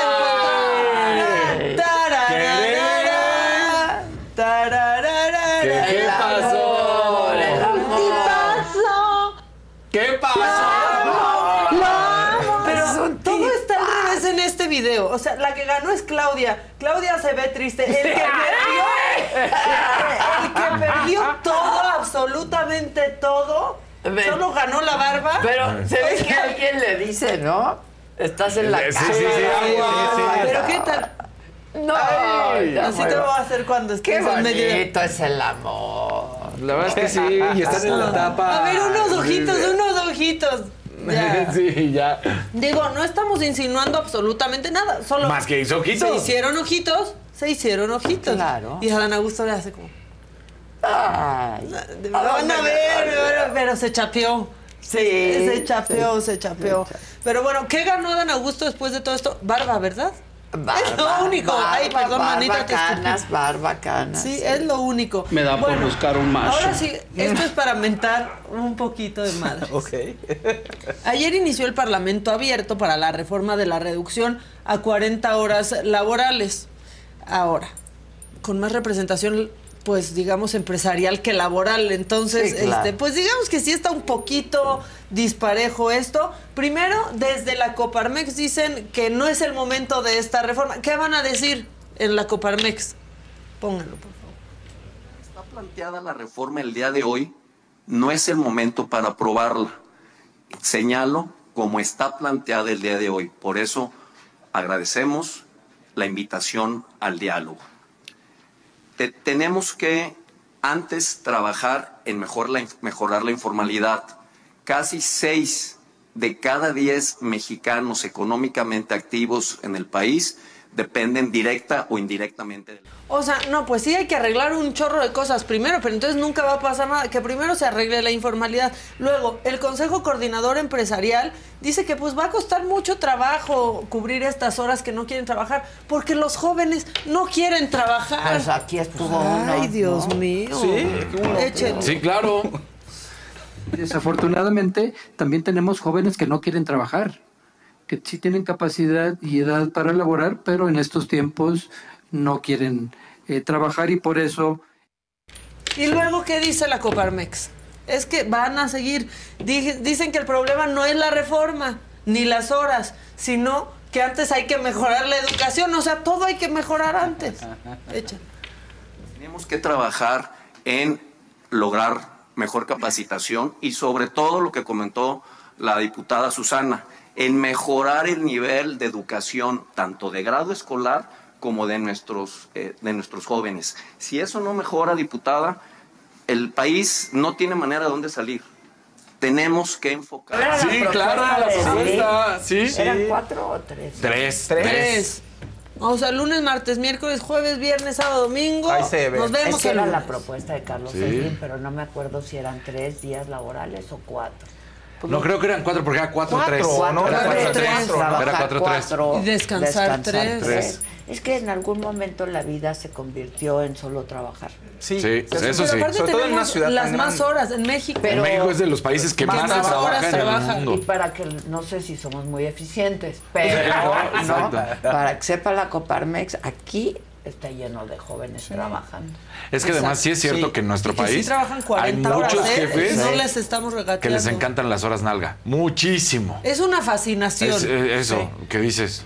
No dije aquí, no me veas con esos no, ojos, no, pero. estoy pensando, estoy es que les fascinan las horas nalga y tú Que dices. tienes que estar ahí. A Sí. fuerza. Pero aparte sí hay trabajos que han evolucionado, no el de los diputados No, que quieren que trabajar por Zoom. pero por ejemplo, editores, o sea, aquí hay gente que llega a grabar solamente y se va y que edita en su casa. Pero O es mucho más eficiente hay eso, cosas llegar, que han cambiado hacer. y que pueden Sí, claro. cambiar y que también hacen que tu oficina baje costos. Claro, También. Y que sea más eficiente Y el el estrés. asunto, ¿no? Sí, O sea, el por estrés eso el, baja el- también. el éxito del WeWork, porque ya no necesitas tener un lugar grandísimo, sino simplemente También. llegas, desarrollas tu trabajo, haces lo que tienes que hacer y te vas. Sí, pero el éxito también es que vas a una Ah, oficina. claro, obviamente. ¿Me Y explico? haces- ¿Y qué haces? Hay un momento en el que- eres productivo. Que estando trabajando, Sí. trabajas.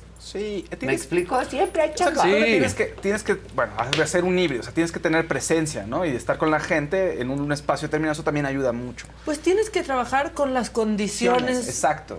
necesarias. Claro, o sea, claro, es claro. eso. Porque aparte dicen esto, pero según las cifras del INEGI, ¿no? Que el problema es la educación y que por eso no hay trabajo. Según cifras del INEGI, el 61% de las personas desempleadas tienen estudios nivel medio y superior. O sea, la formación Ahí está. sí es un problema, pero no es un problema para esto. No, para Ah, eso no. para esto Pero sí no. hay un sube, o, O sea, sea- hay gente que es profesionista y que está haciendo un trabajo Sí.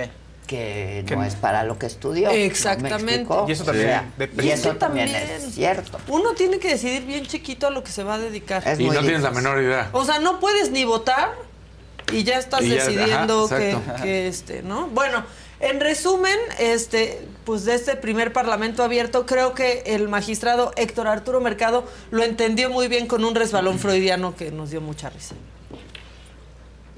Existe por ahí entre los convenios internacionales uno que habla que las jornadas administrativas de los trabajadores se pueden distribuir hasta una jornada máxima de 10 años, de 10 horas diarias, 10 años. Bueno, no sería, no sería raro que así lo quisieran, ¿eh? No, Diez años, no, ministro. No, bueno, No imagínate. sería raro, no sería raro. Bueno, este, el senador Alejandro Armenta ya hace efectiva su licencia, este, pues en una conferencia de prensa vacía, pero ya nos avisó que ya se va. Para mí este es un día muy especial. Hoy tuvimos un encuentro con la doctora Claudia Sheinbaum y con mi partido y he tomado la decisión que les había venido comentando. Les quiero presentar el oficio con el que me separo de la responsabilidad como eh, senador de la República. Estoy pidiendo licencia al cargo y le pido a la mesa directiva que mañana haga el procedimiento correspondiente. Se lo pido de manera respetuosa. Me separo Bueno, se va el que dicen que, muchos, muchos dicen que ha sido el peor eh, presidente de la mesa ejecutiva y lo comprobó. Por favor, el reconocimiento, reconocimiento a Lord Molecula antes de irse. No. Fue su última actividad. No, no. ¿Cuál fue tu, tu última actividad como presidente? Darle un reconocimiento a Carlos Pozos y ponen ahí, ya. entre comillas, Lord Molecula por su labor en los medios de comunicación informando de manera oportuna, veraz y objetiva sucesos que impactan. ¿Qué sigue? ¿Que le den un premio a Liz Vilchis por leer en voz alta? No, ya, también. ¿Qué- ¿En serio qué le van a dar? ¿Le Está van a dar ese premio? Está horrible. A Rocío Nale por proyectos concluidos. Está horrible. Sí. A Bartlett por muchos años sin que se caiga el sistema. Sí, no. ¿Qué está pasando? Bueno, este, ya nada más Es para que es martes de mentadas. Es Es martes, martes de de mentadas. Este, tengo una de Lía Limón, porque yo creo que ha hecho una gran labor en Sí. Álvaro Obregón. Tengo eh, amigos, gente que vive ahí y lo reconoce. Eh, y aparte, sí, eh. mucho mejor que Laida Sansores, o sea, pero del cielo a la tierra. Pero subió su video para presumirlo y nos presumió que asaltan menos. No, Lía. Eso no, no. por favor. No. Échalo. Hola, soy Lea Limón y hoy visita Álvaro Obregón. Aquí sí regresamos las estancias infantiles. Aquí sí invertimos en espacios deportivos de calidad como el Deportivo Plateros. Aquí asaltan mucho menos porque hicimos de la seguridad nuestra prioridad. Hoy tenemos más policías, más patrullas. Sí, o sea, No, me quedé pensando. claro, me quedé pensando claro. como, sí, no podría decir aquí no Pero asaltan. podría decir hay más Bajamos los seguridad. índices, Sí, sí. aumentamos la Hay mayor seguridad, ¿no? Me cayó bien por sincerota. No, no, no, Aquí no, te no, asaltan no, menos. O sea, ya no, No, tanto o como antes, ya. O sea, ya le bajamos a las. Está precioso. Pero aparte, sentí feo que de verdad se le haya escapado a todos los que revisaron Claro. porque el video está bien padre. No, o sea, porque sí. vean Todo el iba re deportivo, bien. sí está A ver, chido. El otra deportivo está padre. Échenlo. Soy Lea Limón y hoy Se visita bien. Álvaro Obregón. Aquí sí regresamos las estancias infantiles. Aquí sí invertimos en espacios deportivos de calidad como el Deportivo Plateros. Aquí asaltan mucho menos, porque hicimos de la seguridad nuestra prioridad. Hoy tenemos más policías, más patrullas. Aquí asaltan mucho menos. más. Mira, y hay los policías que ya lograron menos asaltos. sí. No cero asaltos, no poco, pero menos. O sea, ya le bajamos. Está muy precioso. Pues sí, o sea, me gustó la, la sinceridad. La sinceridad Sí, sí, sí. Y como es martes de mentadas, este, pues les quiero presentar al regidor Alejandro Oaxaca, que es regidor de Cholula, y a media entrevista pasan, lo insultan y se deja ir. de muchísimos eventos. Entonces, de tal manera que a mí me parece que en principio la regidora Janet Minto debió decir, ¿qué te importa, cabrón? ¿Qué? ¿Qué te importa? Hocicón, mantenido, vividor. Tú mantenido. Hocicón. Y tú robando con tu hermana. Vividor. Vividor. Ah, ese es el, ese es el hermano de Pablo Langón. Cállate. de Pablo Langón. Corrupto. Es su hermano y está cuestionando mi actuar, que me lo cuestione la gente, no yo tengo que responderle, no podemos estar ahí. ¿Cómo que lo la cuestiona la gente. ¿Que era un alien? o sea. ¿Un alien? ¡Llamen a Jaime Maussan! Eso, No, Tilín. no, no, no, Sí. Que me lo, me cuestione la gente. ¿El No, por porque qué? es ¿El por hermano qué? de la No. alcaldesa que no sé qué. No, no, pero ¿qué tal? Hay gente que insulta y parece autodescripción. Sí. ¿No? Mantenido. Mantenido, vividor. Vividor. ¿Qué no sabe quién le paga el sueldo? Este señor que me lo cuestione la gente. Bueno, y ya nada más la cereza del pastel. Pues el vocero de la presidencia diciendo que quieren negociar con un grupo terrorista. Yo no sé ni por qué él dio esta declaración, ni qué tenía que ver, ni por qué dicen que están negociando. Digo, ya sabemos que negocian luego con los terroristas, pero ¿por? ¿Por? Echa. Bueno, nada más la información que se tiene de la Cancillería es que eh, la Cancillería está interviniendo para buscar eh, contactos tanto con Hamas como con gobiernos eh, y organizaciones afines para buscar, identificar primero dónde están y, y buscar que los liberen. Y en el caso de la médico que está en Gaza cubriendo labores de humanitarias con Médicos Sin Fronteras, eh, se está buscando que el gobierno de Israel permita su salida. Hasta el momento no ha permitido su salida y de hecho la canciller pidió pues al gobierno de Israel. ¿Por qué el No, vocero no, no. diría esto? Fue un Pues escándalo. en todo caso, Claro, la no Cancillería. ser. Estamos hablando con Sí. Hamas o gobiernos afines. ¿Qué? va hablando con Qatar, No, con no, Turquía, no, no, viendo con- qué no, onda. Con Irán. Sí, con no, Irán. o sea, Sí, con no. China. a ver. Sí, qué mal. ¿eh? Ah, Y la, la No. canciller de ¡Cállate, Jesús! No, fue un escándalo. O sea, ¿cómo? No, no. Escándalo. Ay, en entrevista banquetera, estamos negociando Con ahí Hamas, con, con los de Hamas, con los. Sí, chavos, con los chavos de Hamas. No manches, con los terroristas Sí. estos. Sí. Aquí estamos negociando. Ya, solo porque era martes de mentadas. Yo, mira, I'm Cindy Lauper. My psoriasis was all over, even on my scalp, which may mean four times the risk for psoriatic arthritis. But Cosentix works on both. Cosentyx secukinumab is prescribed for adults with moderate to severe plaque psoriasis 300 milligram dose and adults with active psoriatic arthritis 150 milligram dose. Don't use if you're allergic to Cosentyx. Before starting, get checked for TB. Serious allergic reactions, severe skin reactions that look like eczema, and an increased risk of infections, some fatal, have occurred. Cosentyx may lower ability to fight infections, so tell your doctor if you have an infection or symptoms like fevers, sweats, chills, muscle aches, or cough, had a vaccine or plan to, or if IBD symptoms develop or worsen. Learn more at Cosentix.com or 1 844 Cosentix. Ask your doctor about Cosentix. Algunos les gusta hacer limpieza profunda cada sábado por la mañana. Yo prefiero hacer un poquito cada día y mantener las cosas frescas con Lysol. Las toallas desinfectantes Brand New Day de Lysol hacen súper conveniente limpiar superficies como controles remotos, tabletas, celulares y más, eliminando el 99.9% de virus y bacterias, con una fragancia que lleva tus sentidos a un paraíso tropical. No solo limpies, limpia con Lysol. Se acabó. Ya acabé. Colorcitos colgados. Ah, venga. Ándale, ya Échalo. vámonos. Carla Urrea, un verde. Hoy es mi cumpleaños. Hace un año tuve trastorno depresivo mayor y hoy le agradezco a Dios por darme la luz y el valor para pedir ayuda. Muy bien. Eso. Mari, Bien. Mari Carmen Ade- eh, Verde. Adelita, me encantas. Por favor, pon una encuesta de preferencias para la Ciudad de México, la cual ya estuvo Ya y que estuvo, ya ya estuvo. quedó. Exacto. Amarillito de Francisco Díaz. La que sigue, por favor. Saludos desde Ah, Querétaro. eso fue con Torruco. ¿no? Sí, exactamente. Y otro amarillito que está en este. Ah, un azulito de May Guzmán con un sticker de un eh, gatito. Y ahora sí, Miau. un amarillito de Act Provis. Los amo con todo e invitados de flojera. Qué paciencia la de Adela con el Forrest Gump. Ay, ya. Estaba la gente Está en las listas, muchachos. Está Sí. en las listas y a mí sí me gusta ver a, jóvenes Claro. hablando así. Construyendo el futuro. hablando así, la verdad. Pues sí, o sea, son cosas que.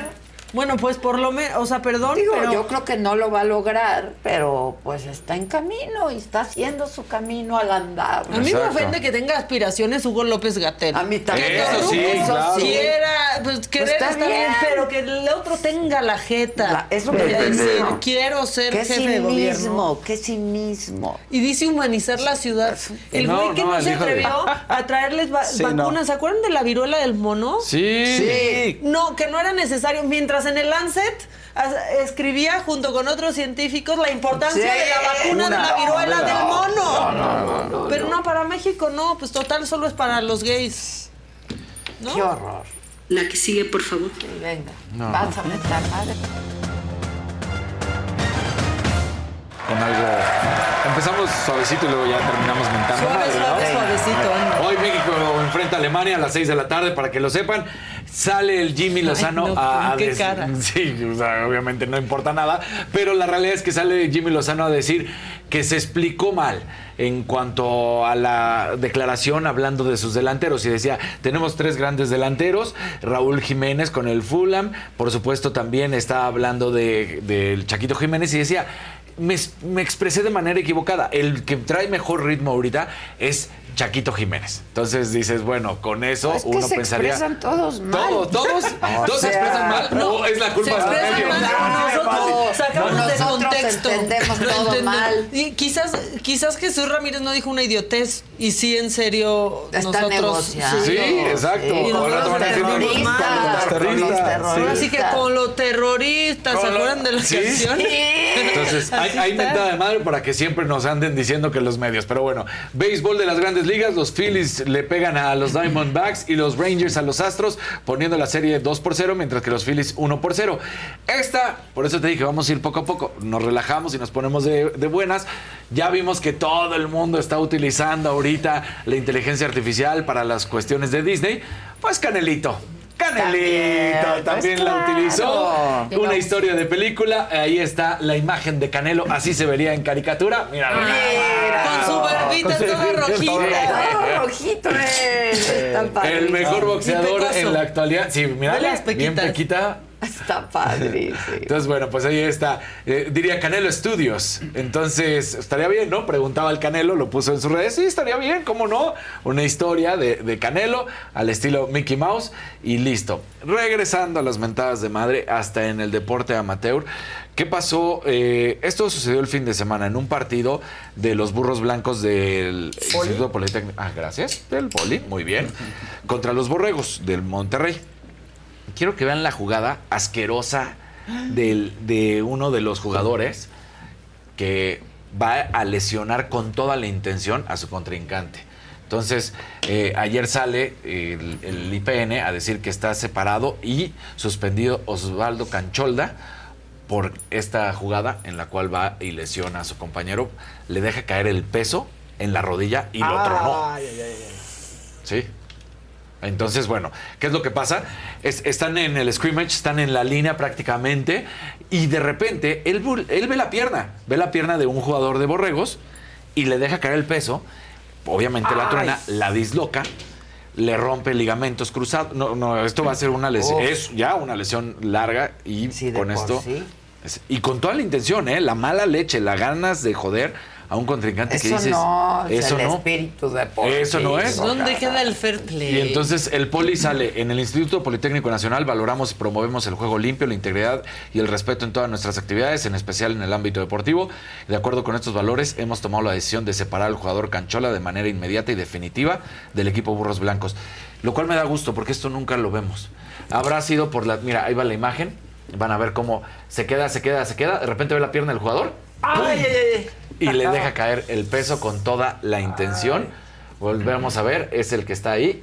Va a ver la rodilla del jugador. Mira, mira, mira. ¡Pum! Ay, ay, ay, ay, Con toda la intención de lastimar. Apreté todo. No es, no es un error. esas son las imágenes que las ves y es como... Entonces, pues la verdad es que eh, además le ofrecen una disculpa al TEC y al jugador del TEC, a Diogo Sanchet. Le dice, reiteramos nuestro más sincero a Diogo Sanchet. Y luego, pues, eh, extendemos una sincera disculpa al TEC, Campus de Monterrey, y a toda la comunidad del fútbol. Y me agrada porque esto prácticamente nunca lo vemos, que haya tanto reconocimiento de la falta de uno de sus jugadores, separación, y pues saber que habrá poco que hacer, pero extender una disculpa, ¿no? Y decir, estos no son nuestros valores, esto no es lo que estamos buscando. Además es colegial. Sí, perdón, no. Te vi no, como no, que, no, ¿qué no. pasó? ¿Qué pasó? No, no, no, nada, todo bien. asusté Sí, horrible. ¿Qué no, pasó? no. Sí, ¿qué pasó? ¿Qué pasó? ¿Qué pasó? ahorita- ahorita platicamos. Ah, ok. No nos Perdón, quiere perdón. decir. Perdón, no, No sí, nos sí, quiere- no, no nos no, quiere no, decir. sí, No nos sí, quiere sí, decir. No sección. quiere decir. No, en la Sí, sección, en la sección, perdón, perdón, perdón, perdón. Y bueno, esta semana 6 de la NFL, ayer ganan los vaqueros de Dallas, pero parece ser que fue una semana también de lesiones y que espantó a muchos porque Damien Harris, ¿se acuerdan de este jugador que fue el que tuvo un paro cardíaco y que además falleció durante segundos en, en el partido de los Bills hace la temporada pasada? Bueno, pues vuelve a ser lesionado, está bien, no hay ningún problema, ya los Bills informaron que está fuera de peligro, pero ahora fue una lesión en el cuello, en cervicales, tuvo que salir de la cancha así con, con la ambulancia. También Jimmy G. Otro golpe también en cervicales. Entonces, eh, el, coreback de los Raiders de Las Vegas tuvo este problema también. No es la primera vez que, que tiene que salir lesionado. Ya sabemos que ha sido constante las lesiones de Jimmy Garoppolo. Entonces, ha sido también una campaña difícil en cuanto a la NFL porque son varios jugadores. Es constante, las, son constantes las lesiones en la, Sí, en la sí, NFL, sí, ¿no? Pero la gravedad de las lesiones es la que empieza a preocupar otra vez. Si ya habían hecho todos estos eh, momentos de seguridad, reglamentos, los cascos, todo lo que se tiene que hacer, ahora vienen otra vez estas lesiones y entonces les está preocupando qué deben de hacer para cuidar la salud, por supuesto, de los jugadores. Pues sí. Porque Sí. además, digo, para ellos lo ven realmente que, cómo cuidar la salud de los millones de dólares, ¿no? Ah, claro. Esa es la realidad. Claro. Pero para los jugadores, pues sí es para ellos, es su integridad física. Así que ahí está. sí. Pero bueno. Hay un color. Sí, Doralicia dice, ¿existe otro México fuera de la ciudad? ¿A poco? Sí. Ajá. Yo creo que nos lo dice porque estábamos hablando pues de las manifestaciones de hoy. Claro. Daniel Anaya dice, la caricatura del Canelo tiene ojo muy grande y pues ya el delantero que debe ser ya tenemos ganador en la encuesta Chaquito que hizo el chat. Sí, Chaquito Jiménez. Raúl Jiménez, seguimos con Sí, Raúl Jiménez ahí. Seguimos con Raúl Jiménez, lo sigue poniendo, que fue donde dijo, me equivoqué en las declaraciones, no me expresé bien. O sea, tenemos grandes delanteros, uno no está en ritmo. Pues si no está en ritmo, ¿para qué ¿Para lo qué pones? lo pones? Claro. Pon al que está en ritmo, pon al que es el goleador, pero ah, no. Y Juan Luis López te manda una sugerencia. ¿A mí? Adela, entrevista a don Pedro Rivera, padre de Jenny Rivera. Creo que es una persona muy interesante, dice. Ah, ah, ah, Ok. ah, Ahora le va. Claro. Ah, bueno. Ustedes pidan muchas. Exacto. Tú pide y se te concederá. O no. Ahora, pero pide. no, pero pide. Pero Exacto. pide. Eso es lo de menos. ¿Qué ¿Listo? listo? el que sigue, Venga, por que sigue, que sigue.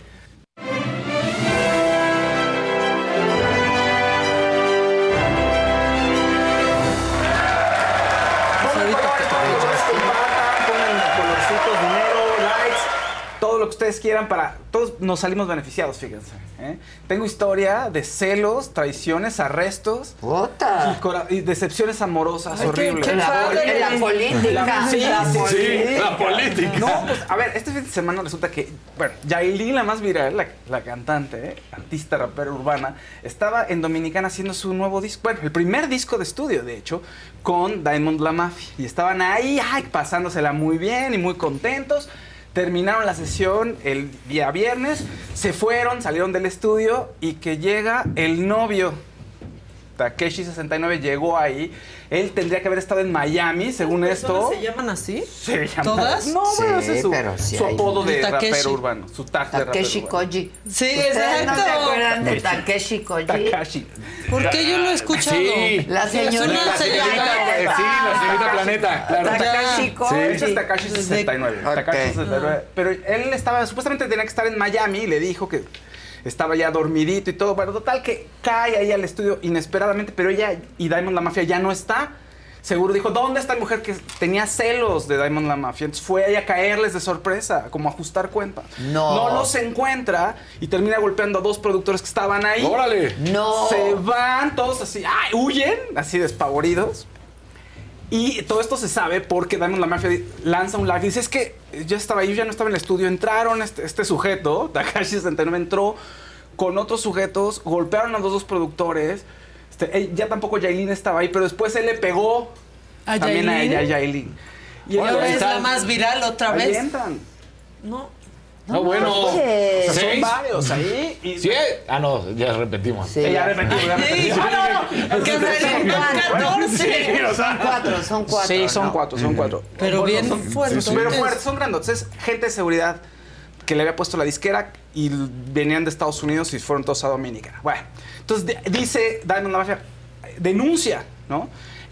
Takashi trata de salirse del país. No lo dejan. Y se recluye en un motel ahí de mala muerte, ¿no? De bajo presupuesto. Ok. Y la policía se empieza a movilizar y hacen la redada y terminan arrestándolo, ¿no? ¿Qué pasa? A, a ver, ¿cuál es el tema aquí también? Es que Yailin dice, no es cierto, no me pegó, yo estoy cansada de las mentiras, yo estoy haciendo mi disco, todo está bien. Pues no, evidentemente todo no está bien y no va a estar bien después de esto. Porque sí les dejó una golpiza, se ven unas fotos ensangrentados los dos productores y sí están bastante mal. El abogado de Takashi dice, oigan, a ver, el arresto fue ilegal, o sea, hay irregularidades en ese arresto, no Pero había sí una fue orden de... casi, casi, Pero sí. la, sí, pero la, la policía respondió al, al video en vivo de Diamond la Mafia, entonces dice el abogado que, pues, a ver, no había una orden primero, o sea, como que fueron, lo cercaron y después como que sacaron la orden, pero no era la dirección que supuestamente tenía esa orden. En fin, dice que hay irregularidades y que probablemente salga, que además los productores dicen que no le pegó él, o sea, que Ta- Takashi no les pegó sino fueron su gente de seguridad. Y el abogado de Takashi dice, sí, él traía su gente de seguridad y dice, a ver, esta gente viene a cuidarme y pues yo no soy responsable de que quieren agredirme y ellos agredan a alguien. Como diciendo, los productores intentaron ponerse ahí al tiro y la gente de seguridad les pegó. Eso es lo que dice. Seguramente va a terminar saliendo entre hoy y mañana o próximamente, según lo que dice el abogado. Ya. ¿No? A ver, Yailin dijo que no. Diamond Lamb se enojó y dijo, oye, me está haciendo quedar mal y parece que lo estoy diciendo por sonido, que es con un slang de dominicana, como diciendo, lo estoy diciendo para hacerme escuchar Ah, y para por- que me vea la por gente. hacer ¿no? ruido. Por hacer ruido. Pero, ¿qué crees? Dicen por ahí que ya hay una llamada en el 911 anteriormente donde Yailin dice que, les, que la está maltratando su novio. Y no se sabe en qué momento haya habido la agresión. Si fue ahí en Dominicana, probablemente sí. O está hablando de otra agresión el productor de La Mafia, pero seguramente, dice La Mafia, fue por celos. Tenía celos de que yo estuviera trabajando con ella y la gente que estaba conmigo la pagó. Pésimo. Eh, Takashi tiene ya un historial de este, crimen, por crimen, un arresto en 2018 por crimen organizado y posesión de armas de fuego, este, conducir exceso de velocidad y por ahí un tema sexual con una menor, ¿no? Desde hace tiempo. Entonces, pues una fichita, Tiene, una pues, fichita, sí. una fichita. Cómo Y no. además se Tiene quiere- su expediente. pero además se quiere esconder y velo, o sea, no es como que pueda pasar desapercibido. Con todos los tatuajes en la Claro. cara está un poco complicado, ¿no? Entonces, bueno, a veces es como del, todo el mundo está muy emocionado en la gente por este, el arresto, porque mucha gente lo odia, porque además ahí Yailin tiene su historia de que si estaba con Anuel, entonces de pronto se separaron y Takashi se la bajó, pero entonces Anuel la traicionó. Es un triángulo amoroso ahí bien complicado. Entonces la gente se clava mucho en, ese- en todo eso. Y estaban muchos enojados con Diamond la Mafia diciendo, claro, pero es que tú estás acusándolo y ni siquiera, o sea, ni siquiera estabas ahí y quieres que lo metan a la cárcel y eso no es cierto. En fin, ya sabes, todo un alboroto en redes sociales. Pero seguramente va a salir. Y dicen que, está, que Yailin lo cuida porque está embarazada. No, pues ya que vayan Oh, a caso chale. cerrado. No, bueno. Sí, Todo aquí dicen, ya. parece Mara Salvatrucha. Sí, no, no. Bueno. Ese es el Takeshi. Es el Takashi. Le dije, es Takashi. Takeshi porque me dio risa también por Takeshi Takeshi Takashi. Yo estoy como Elizabeth Stein y este Seriani que les dice Yailin la más barrial y les cambian el nombre todo el tiempo a los que- de los que están hablando. Ah, ok. Oye, bueno, Britney Spears también había dado una noticia importante. Resulta que dijo, voy a hablar de mi relación con Justin Timberlake y por qué terminamos. Habían hecho un pacto En su ellos, libro en su libro, en su, autobiográfico. en su libro, sí, exacto, de que vas- ya está a punto de salir. O sea, pero ya escrito la por lo ella, es- Sí, es, un, es, es su verdad, digamos. Es su, autobiográfico. es su- The Woman in Me se llama verdad. el libro. Mi verdad no se llama The Woman in Me, pero... qué chiquito. iba a decir- Sí. Sí, pues es 2002. Ellos estuvieron en con el mundo 98, encima. 99, 2001, 2002, más o menos estuvieron como 3, 4 años juntos. Se conocen desde 92 porque trabajaron en Disney. Ah, Se conocen desde toda la vida, pero bueno, eh, cuando rompen dicen que fue por una infidelidad de Britney Spears, pero no quisieron decirlo. O sea, Justin como que, oye, los rumores de infidelidad, no, pues no, este, no somos perfectos. O sea, no dijo no, tampoco dijo que sí. Y Britney dijo en su momento, bueno, pues cada quien tiene su versión, pero dijimos que no íbamos a decir nada, entonces, pues no diremos nada. eh. Y hasta ahorita ya dijo, voy a decir la verdad. Y estaba un poco preocupado Justin por qué era. Y dice la revista People, ya tuvieron una copia del libro y al parecer fue porque Britney se embarazó y Justin le dijo, no estamos listos para ser papás y hubo un aborto. Entonces parte de que hayan, digo, hay más cosas, se hablan más pasajes en el libro, pero al parecer esto es bien, o sea, es una de las revelaciones sobre la relación de los dos que estaba sellada. Mm. ¿no? Entonces, bueno, son unos de los adelantos que hay acerca del libro Sas. de Britney. ¿Cuándo Pero sale? bueno, pues ya está, eh, ya tiene que salir el 19, me parece, el 19 de octubre, al menos Ah, en ya. Estados Unidos sí ya. Ya. Ya, Ya, pues ya ya. tiene, Pues mañana, ¿no? ya tiene una Pasado mañana. Pasado mañana. Exacto. Bueno, y Hay que sí dar morbo. Sí, mucho, da claro. morbo. O sea, no Es de esas claro. cosas que dan Sí. morbo. claro. Pero cómprenlo, no, no lo rolen en PDF. Exacto. Exacto. Oye, ayer se te, hubo, se te estuvo Didi, bueno, pues aquí hay unos destacados. Venga. ¿O no? Una situación muy lamentable también que ha acontecido con Bruce Willis es que, uno, mucha gente, muchos estudios, gente que ha tenido derechos de sus imágenes, está planeando tal vez utilizar inteligencia artificial para reemplazarlo en algún punto. ¿tú, tú verías una película en la que dicen está Bruce Willis, pero está hecho con inteligencia artificial? Mm, La verdad lo dudaría. Y pues ahora resulta que William Levy está pues picando nuevas flores, viendo nuevas cosas, viviendo su vida y Elizabeth Gutiérrez pues como que no lo suelta. Es que, mira, no deja mira, ir. Ah, bueno, para empezar, ahí están los hijos de William y de, y de Elizabeth, que están enormes, y los dos, tanto la niña como el niño, están Preciosos. guapísimos. Eh, ellos se separaron hace un tiempo, después regresaron y nuevamente están separados. Y él está en esta serie con. o bueno, se dicen que están separados. Oye, pero son copy-paste los hijos. Los dos. ¿no los dos. Bueno, el hijo se parece al de la casa de papel, a este, el que sale en. Élite. Pero es que, Sí. es que faltan las narices. de Miguel- los dos, ¿te das cuenta? Lolita, limpia Bueno. tu garganta, Lolita. Eh, sí, sí, Tania Eso. Rincón. Oye, ¿Sabes a quién se parece más bien el niño? A Roger. ¿González? Sí, se me da No, vibras de- no. Se parece Hombre, de la casa de sí. papel que también sale de en Tokio. Élite.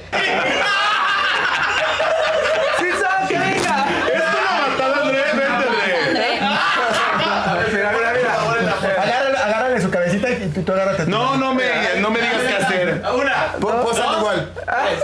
Ahora, estás aquí porque estás enamorada de un humano, del príncipe es... No, tú estás no. Del príncipe ese. Este, bueno, y entonces ella ahora lanza un programa con, bueno, un podcast, ahí está, con su hermano, con este mm, Pedro, si no me equivoco, Juan, con Juan, Juan. Rivera, y el, en el podcast, la verdad que tenemos más formita nosotros aquí con todas las barbaridades que venimos a decir. Eh, la gente le empieza a comentar, eh, todos los comentarios están llenos de, de emojis de ratas y les ponen comentarios bastante agresivos porque la verdad pues la gente no los traga ni poquito, tienen más gente en contra que a favor. Y ella platica que el otro día estaba en un McDonald's formada y que la gente decía, ay mira, es la hermana de la Jenny y decía, no, si fuera la hermana, la hermana Jenny no estaría aquí porque es una ratera.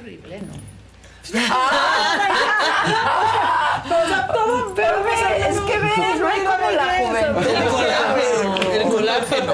Sí.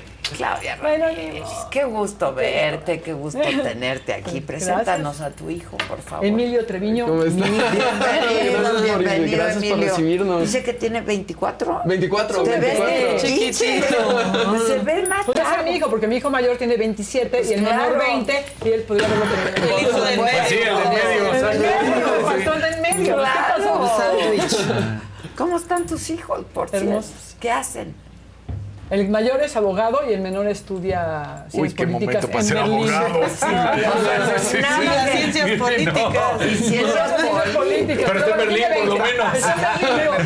Ciencias políticas en Berlín porque no sabes qué hacer de la vida. Porque mira que estudiar ciencias políticas en Berlín es una cosa muy extraña. Estar aquí. Bueno, perdón, pero Berlín es una Pues ciudad muy divertida. pero ahorita con todos los conflictos en Medio Oriente, Ah, donde no se vengan, ahorita Bélgica. No, no, no, no, no, no. ¿Viste Te digo, te- Bélgica? O sea, ¿qué onda? O sea, ¿qué onda? O sea, Estuvo me da- suelto, ¿no? Un terrorista. Sí, sí, claro. Sí, ahora no digo, lo encontraban apuñalando a Sí. gente. Mañana te regresas. Se acabó hasta en el partido de fútbol que tuvieron que cancelar. Sí, sí, sí, No sí. me da susto porque, bueno, son los extremistas, pero esto es un paso a. Se mete Siria, ya saben. Sí, ya con uno más que se meta. Otro más que se meta ya nos cargó. Está horrible, son, son épocas muy raras en Sí, todas partes. en todas y no partes. vamos a hablar de política en Pero, México, va- va- ¿verdad? pero vamos a hablar de confesión. Si quieres, sí. Venga. Tú no. Tú no. Tú no. Vamos a hablar de confesiones. A ver. Que estrenamos el 2 de noviembre en todos los cines, ¿verdad? Ya, todos los cines, ya no falta nada, una película de Carlos Carrera que también eso nos emociona muchísimo, es un gran director y que es una película muy diferente. Tú ya has trabajado con Carlos. No, nunca, nos conocemos de toda la vida, somos casi de, casi de la misma generación, porque él es un poquito mayor que yo, nos conocemos de siempre, y él estuvo muchos años sin hacer una ficción, o sea, sí, hacía ficción, pero ya estaba haciendo animación, hacía otro tipo de cosas, documental y eso, y ahorita después de tantos años hace otra película, y es un thriller, que es una cosa muy especial, porque en México Sí. no se hacen muchos No. thrillers, y la produce Sony, junto con nuestros maravillosos, este... Alameda Films y Zamora y Films Zamora con Films, que son Daniel Daniel Ripstein. Ripstein, Ripstein. Ah, Daniel y, este, Gerardo Morán. y Gerardo Morán. Entonces estamos muy contentos porque es una apuesta muy grande de, de Sony que nunca, nunca le entra a la distribución con thrillers, y menos un thriller mexicano porque casi nunca No hay sé, thrillers no, mexicanos. no, ¿y qué Entonces echando toda la casa por la ¿Ya ventana. ya la vieron? Sí, ya la vimos. No, ¿Qué tal? Tienen que verla, ¿eh? Sí. El 2 de noviembre en todas las salas. Bien, bien. 2 de noviembre. Sí, ya. Está a la vuelta. El tráiler está, o sea, sí te deja de qué pasa, o sea, un tipo, hay una llamada y un tipo dice, te voy a confesar, voy a decir todo lo que ¿Lo sé. tenemos, ¿Qué el tráiler? es? O sea, Pues ¿qué eso es lo que no vamos a spoilear aquí. Pero un poquito, ¿Qué pasa? O sea, ¿cómo? ¿Cuál, ¿cuál es es el la premisa? Sí. ¿Tenemos el tráiler? Ah, Bueno, ya nos platicamos, pero, A a ver.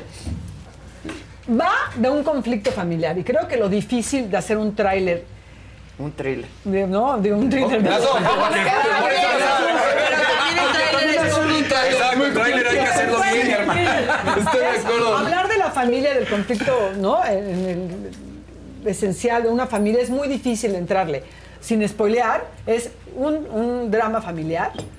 Y bueno, pues ahí, ahí se va desarrollando y es pues, tocar como lo más profundo del ser humano, ¿no? Los dolores, las carencias, las debilidades y eso es como muy fuerte.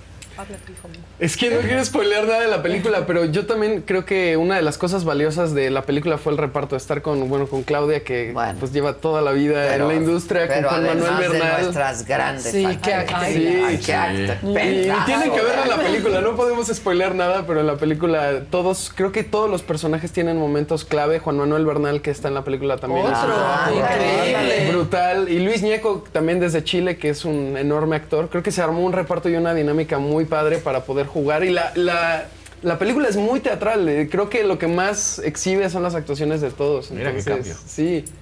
Pero a ver, una persona habla y le dice, te voy a decir todo lo que sé de Lo que sé de ustedes. ustedes. No. Y esa Empieza per- a confesarnos de alguna manera. Y el que recibe la llamada dice, ¿qué? No, No, ya vela el 2 de noviembre, estamos armando un tráiler aquí. Aquí está nuestro tráiler. Bien, bien. Independientemente de este de, de lo que va la película, que creo que tenemos una muy buena película, la verdad. Sí. No, Qué no, gran no, yo no- elenco, yo no ¿eh? soy objetiva porque estoy involucrada, pero fue un experimento muy bueno porque aparte de que Carlos es un gran director, es muy humano, platicamos mucho, hicimos trabajo de mesa muy interesante. Fue una película que la filmamos cronológicamente. Y todo Ah, sucede de noche. bueno. todo el tiempo estuvimos con eh, el set estuvo todo el tiempo estuvo Oscuro. teloneado oscuro. Para que fuera, para no tener que, que filmar de noche, ¿no? Claro, Porque claro. si no, no aguantas no, cuatro ya, semanas no. filmando de noche. Entonces fue de día, pero con el set Pero teloneado. tiene muy buena Y entramos en una onda. Un trance. Entramos en una onda. porque, Claro, entrábamos a filmar de noche, salíamos de noche del set. Y estábamos de a oscuras filmando. Entonces, cuatro semanas no vimos la luz. ¿no? Sí, tu cerebro no entiende que está techado. ¿no? En un momento nos quedamos dormidos en el En set el como set todo cinco el día, veces. Corta Claro. comer, queremos, no, solamente nos queremos dormir, estábamos era un No humor negro, si eras Juan de Manuel nos día. quería matar a todos, nos odiaba. Este, entonces fue un experimento muy interesante y tener la fortuna de una historia tan dramática. Sí. Poderla filmar cronológicamente Eso e ir metiéndote en el personaje, con- ¿no? Cronológicamente fue increíble. Que eso, o sea, eso sí se mete muchísimo en, unos, en el ¿no? personaje. No Sí. tienes que ver, ah, ¿de dónde vengo? ¿A qué escena voy a entrar? voy a O hacer la escena que nada. no, Claro. hace un mes hice la de antes o la de después. Sí, que Y, el- te y- y otra vez la emoción, volverla ¿no? Es, claro. sí, entonces, Y estuvo bien que estuvieran todos irritables. no, Sí, bueno, bueno, no, nada más corría la cámara y ya. No, la verdad fue una muy buena experiencia. Y Que creo fueron que cuatro semanas de cuatro filmación. semanas Sí. intensivas. Aquí, en, Aquí en- sí. en un foro, No, En una casa, en una locación. casa, locación. Wow. Y la iluminación se ve Se ve bien padre. padrísimo. Está bien padre. No, está bien. El fotógrafo también, Ramón, que, que hizo magia con ahora que pudimos ya tener la oportunidad de ver la película al final, porque pues nunca sabes cómo va a quedar, ¿no? Puedes pensar que es una buena peli, pero Y en la edición, es como claro. donde ya ves cómo quedó al final. Sí. Eh, no, la fotografía es brutal y es súper inmersiva. Creo que es una película que en específico me da mucho gusto que Sony se haya aventado como a que sea completamente para cine y no para plataforma digital, porque sí es una película hecha para cine, es una película súper teatral. Entonces creo que sí se tiene que ver como en pantalla grande. Y te tiene así Sí, así. todo el tiempo. No, y ¿sabes qué? También, ¿sabes cómo el inconsciente funciona? Que cuando te empieza a poner nervioso te atacas de la risa. Sí. Sí, y eso sí, creo claro. que es lo que hace que la gente se... Va a hacer que la gente se quede. Porque cuando es una película que todo el tiempo te tiene así agarrado, de repente no aguantas y te vas.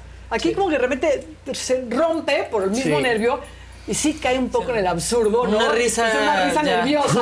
y te sigues, ¿no? A ver, a mí me pasa que- mucho, ¿eh? A mí Cuando también. estoy nerviosa me río. Yo. Pero quiere decir entonces que algunas confesiones les llegaron personalmente. O algunos de las Está situaciones. intentando de- sacarnos algo, ¿no? Gracias a Dios. A mí no. ¿No? No. O sea, es un tema Bueno, de- secretos en la familia, ¿no? O sea, cosas que no Sí. se hablan, Sí, básicamente. hay cosas que no se hablan y yo creo que eso es lo que va a hacer que la gente, si toca, que yo, yo estoy un poco Ajá. en contra de que el cine o el, o el espectáculo sea para reflexionar. ¿no? Yo creo que es para divertir, ya sea pensando, llorando, riéndote, Sí, lo que sea. Pero este, yo creo que la gente se va a quedar como va a decir, ay, güey, ¿no? Porque creo que vivimos O sea, en una sociedad. psicología, es un sí, thriller creo que vivimos en una sociedad Sí. como la mexicana en la que todo es perfecto de la puerta para afuera. Sí. Y nunca sabemos adentro qué pasa, ¿no? Y creo que todas las, muchas familias, no todas las familias, siempre tenemos como, ¿no? Nuestros hijos ahí, como nuestros secretos. Y eso pues, te confronta mucho y dices, ah, mira, ¿no? Claro, sí, sí. Entonces, me, me- me identifico porque al final soy una mujer que tiene hijos, ¿no? Claro, y cuando claro. tienes hijos, si te los tocan, ¡Puta! Claro. no, ¡Leona! no voy a decir más. Como leona. ¿Verdad? Como Sí. leona, claro. Entonces, no hay manera. Oye, por aquí decían que qué guapísima estás. Sí, Ay, que hace el gran mucho que no peinado. te, ve- no te veían. Pues ¿dónde has andado, hija? Pues en las telenovelas. Sí, has hecho en el novela, teatro, ¿Qué, ¿verdad? qué has hecho de novela? Es que yo no veo Muchas, pues qué telenovela. bueno. No, pues, Somos serios. Pero vea, Pero luego te divierte, estos ¿no? personajes tan dramáticos. Sí. Y luego ves la fotografía y dices, no, pues está viendo la película, pero yo no me quiero ver, gracias. No, Entonces sales a la vida. real, Me tengo que Es horrible, ¿verdad? Es horrible. es porque te ves y no te toman desde abajo y dices, no manches. Sí, de es no, horrible. esa no favorece a No, no, nadie. no, no, Prohibida. Y la papada. Ah. Pues sí, No pero si es una, no, pero si es una ficción tienes que dejar Claro. que te, no, y te ponen contrastado, entonces te ves la oreja, la bolsa y la papada y dices, Sí, oye, sí. no, pues, no tampoco. No, tampoco. no me sé. no me- no, No no ayudes, compadre, pero bueno, no va. Es qué parte chiste, de- claro. qué chiste dedicarse a esto y que siempre te tengas que ver hermoso, porque entonces pues no hay ninguna clase de Claro. ficción y credibilidad. Pero muchísimo Claro. contraste a las novelas. O sea, si Sí. paran Ah, la bueno, escena es que si hay- tienes un pelito Claro, que se sí. sale, Sí, ¿no? porque las novelas la verdad es que te alumbran, no te Sí, iluminan. te alumbran. No, O sea, sí, yo siempre. Sí. Yo siempre pero ve aquí qué bonita. Sí. alumbran, no iluminan. Claro. Ve aquí qué bonita alumbran, iluminación. Mira, no, es de cine. muy bonito porque entonces ah, está suavecito. Parece que bebé. Dormiste bien siempre. Exacto. Pero es de cine, ¿eh? Aquí Ay, está gracias, Chivita. Me gustó el gracias, corte y chicos, peinado gracias. de Claudia. Ah, Explorer dice: Sin pedos andaría con Claudia, aunque me lleve por más de dos décadas en edad. Bueno, Más- Más bien, tú tienes que decir: Ah, espérame, cabrón. de- Sí, sí. Yo siempre digo, órale. Chido. Bueno, me con polvo azul el otro día en mi casa y me quedó bien chido, ¿a poco no? No, pues sí te quedó muy Ah, bien. sí, me quedó bien, sí. muy bien, Sí. muy bien. Soy un desastre, me aburro mucho todo el tiempo de estar igual. Ah, Entonces, sí. Y que todos te Pero hoy, me peinaron. ¿Pero tienes novio? Sí, claro. O sea, que ya se la peló, ¿quién? Explorer. eh, Explorer, ese, Explorer, Explorer. gracias. Pero ¿quién Explorer. es Suerte la próxima. Ay, pues uno que no es conocido. Empresario. Un empresario. Porque cuando saben quién es, Dice que un seguro, empresario. seguro es millonario, te mantiene. ¿No? Exacto. Creo que no. Creo que Es no. artista ese. Pero tampoco lo mantienes tú a él. No, creo que no. La verdad. Cada quien su cartera. Sí, cada quien Muy bien, ¿no? Y más joven que tú. Siempre. Claro que sí. Colágeno, colágeno. ¡Está aburrido! No, ¿qué pasó? Bueno, pero venimos a hablar de la película. Ah, Pues sí, son pero pero es confesión familiar. No pueden decir nada, güey. Sí, exacto. Se estrena en cuántos cines. En, muy, en, ¿cuántas, sal- ¿En cuántas salas? Eh, no tengo idea de cuántas salas, pero en todas las cadenas de cine, eso sí En sabemos. todas, en todas, muchísimas. absolutamente todas. En más de Primera 70 semana. en la Ciudad de México, Sí. en toda la República, 2 de noviembre. Por favor, tienen que verla, porque además, recuerden, esta película es una película que va a durar más de dos semanas en cartelera, estoy completamente segura. Pero acuérdense que si los dos primeros 15 días no Sí, llena, nos no. bajan de las plataformas. Sí, y no. eso me parece totalmente injusto, porque hay muchísimas Sí. películas extranjeras que las dejan ahí eternamente. Malísimas. Aunque nadie Con dos personas en la sala, ¿eh? Ajá, y Sí. te vas a las 4 y están dos personas, vas a las 11 no hay nadie. Pero Digo, si es mexicana. nos bajan a las dos Sí. semanas, entonces tienen que ver cine mexicano, tienen que ver, ver el cine mexicano de calidad. Claro, y el- el hacer cine que, bien y como hecho. acostumbrarnos a generar una inercia donde la gente sí vea cine mexicano y que estemos en las carteleras. Y que esté Pero por bien ejemplo, hecho. vamos a estar en todas las cinetecas del país porque la Ah. quisieron la película. Estrenamos eh, Eso es un poco este garantía. sábado, Sí, garantía. la Este sábado vamos a estrenar en el cine en el, En el Festival de Cine de Morelia, ajá. En el Festival de Cine de Morelia. Ah, Claro, es este fin. Ajá, Sí, este fin sábado ya. presentamos. Estamos ¿Ya muy es este fin? Sí. Ah, no, pues Sí, estamos muy contentos. ¿Y van todos nada más la van ustedes dos? Sí. Bueno, pero, dura el una no, semana. el Sí, al 29, Sí, acaba el está 29 Acaba de el octubre. 29. Exacto. Y viene Jodie Foster, por Sí, a hacer un reconocimiento. Y Vigo Mortensen también en el Oh, viernes, que es el estreno. este. Yo lo entrevisté a Vigo Mort. No saben qué persona. Hi, I'm Cindy Lauper. My scalp was covered with psoriasis. Felt like I was trapped between a rock and a hard place. Then I started Cosentix. Cosentix secukinumab is prescribed for adults with moderate to severe plaque psoriasis 300 milligram dose. Don't use if you're allergic to Cosentix. Before starting, get checked for TB. Serious allergic reactions, severe skin reactions that look like eczema, and an increased risk of infections, some fatal, have occurred. Cosentix may lower ability to fight infections, so tell your doctor if you have an infection or symptoms like fevers, sweats, chills, muscle aches, or cough, had a vaccine or plan to, or if IBD symptoms develop or worsen. Learn more at Cosentix.com or 1 844 Cosentix. Cosentix works for me. Ask your doctor about Cosentix. A algunos les gusta hacer limpieza profunda cada sábado por la mañana. Yo prefiero hacer un poquito cada día y mantener las cosas frescas con Lysol. Las toallas desinfectantes Brand New Day de Lysol hacen súper conveniente limpiar superficies como controles remotos, tabletas, celulares y más, eliminando el 99.9% de virus y bacterias, con una fragancia que lleva tus sentidos a un paraíso tropical. No solo limpies, limpia con Lysol. Y habla español perfecto. Perfecto. Es que fue de Argentina mucho tiempo, vivió en Argentina. Y es poeta. Ah, le eso sí no sabía. el fútbol, por Sí. fútbol. Le va independiente. Claro, claro. Pero Pero este- escribe poesía, a mí me mandó, lo entrevisté, nos caímos muy bien, nos teníamos te en el no, WhatsApp y todo. teléfono, Y me Bendita mandó tú. unos libros de poema increíbles. Amiga, qué interesante. Es un esas gran personas me actor. Es un gran actor, Gran, gran. actor. Sí. Ah, Gisela. Ya le cayó chamba a Jodie. Foster, Vigo, ¿quién más viene? Que sepan. Pues a lo mejor, en una de esas Jessica Chastain con la película Ah, de Jessica Chastain. Presentan varias. Tienes sí, varias, películas. Porque además no, pueden hablar todavía en Estados Unidos, ¿verdad? o sea, todavía no, se el tema es la, la productora. Si la productora tiene poco que ver con los grandes estudios con los que están principalmente en pelea los actores, no los de, el sindicato Exacto. no los deja ir. Sí, sí, son De chiquitas los varias- porque hay muchos Exacto. que vienen chiquitos, sí. Little Poor Things también de Emma Stone se estrena también en el Festival de Cine de Morelia, entonces también creo que esa función va a estar No, en pues te sabes todas. final. Ya estás listo. Sí, ya, O sea, eres un gran consumidor de cine Sí, también, sí, además de muchísimo, actor. muchísimo. ¿Qué Amo el- estu- ¿Tú es la qué voz de- estudiaste? Estudié actuación en, en la Academia Lee Strasberg en Nueva York. De la Ándale. Sí, Wow. sí, ya este año cumplí 19 años trabajando como actor, entonces... 19 y tienes Espérate, tienes 24. 24. O sea, ¿cómo? Sí, hace empecé a mucho los 5 doblaje, años, sí- empecé en teatro y doblaje. Ah, sí. Ah, Sí, ¿en México? En México, en México. y luego, Eh, empecé, o sea, primero empecé en teatro, en Peter Pan con Lolita Cortés y Jaime Camil. Ah, qué- Seguí ah. haciendo teatro de ahí pues toda mi vida. Doblaje igual empecé en el año eh, en películas de Disney y de Fox y Marvel y así. Y más grande a los 18 me fui a estudiar a... Más grande. a- 5 a 18 sí hay un salto. Sí. Y Y todos en la mesa. Ah, ok. qué maravilla. Entonces sí. viviste cuánto tiempo Un en año, Nueva un York? año estuve allá en Ah, Nueva York un año. viviendo. Sí, Ok, sí, ok. tomé el- el- la carrera in- in- como intensiva de un año y regresé y, y primero hice mi primera serie ya en imagen que fue Viaje al Centro de la Tierra con Disney. Ok. Y ya mi primer debut en el cine con Confesiones. Con, con- acá con- Eres Miles Morales, la voz de Miles Morales. Sí, soy la voz de Ah. Miles Morales en Spider-Man, sí. Muy Oye, bien. Qué padre. Sí. Siempre te gustó, o sea, sabía, pues a los cinco años ya sabías lo que querías hacer. Sí, o sea, yo sé que suena muy violento de cinco años de lo explotaron, pero, sí, pero, no, no, no, s- siempre supe de alguna manera que era lo que quería hacer. El único lugar donde me gustaba estar era en un cine o en un teatro, de ahí en fuera todo lo demás me daba flojera, no me ¿No te importaba. gustaba? No, no me gustaba, solamente Pero esas qué dos bendición cosas. tener como una vocación tan Desde clara chiquito. desde Desde chiquito, ¿no? Yo todavía no sé Yo qué todavía quiero no sé. hacer. Yo tampoco, güey.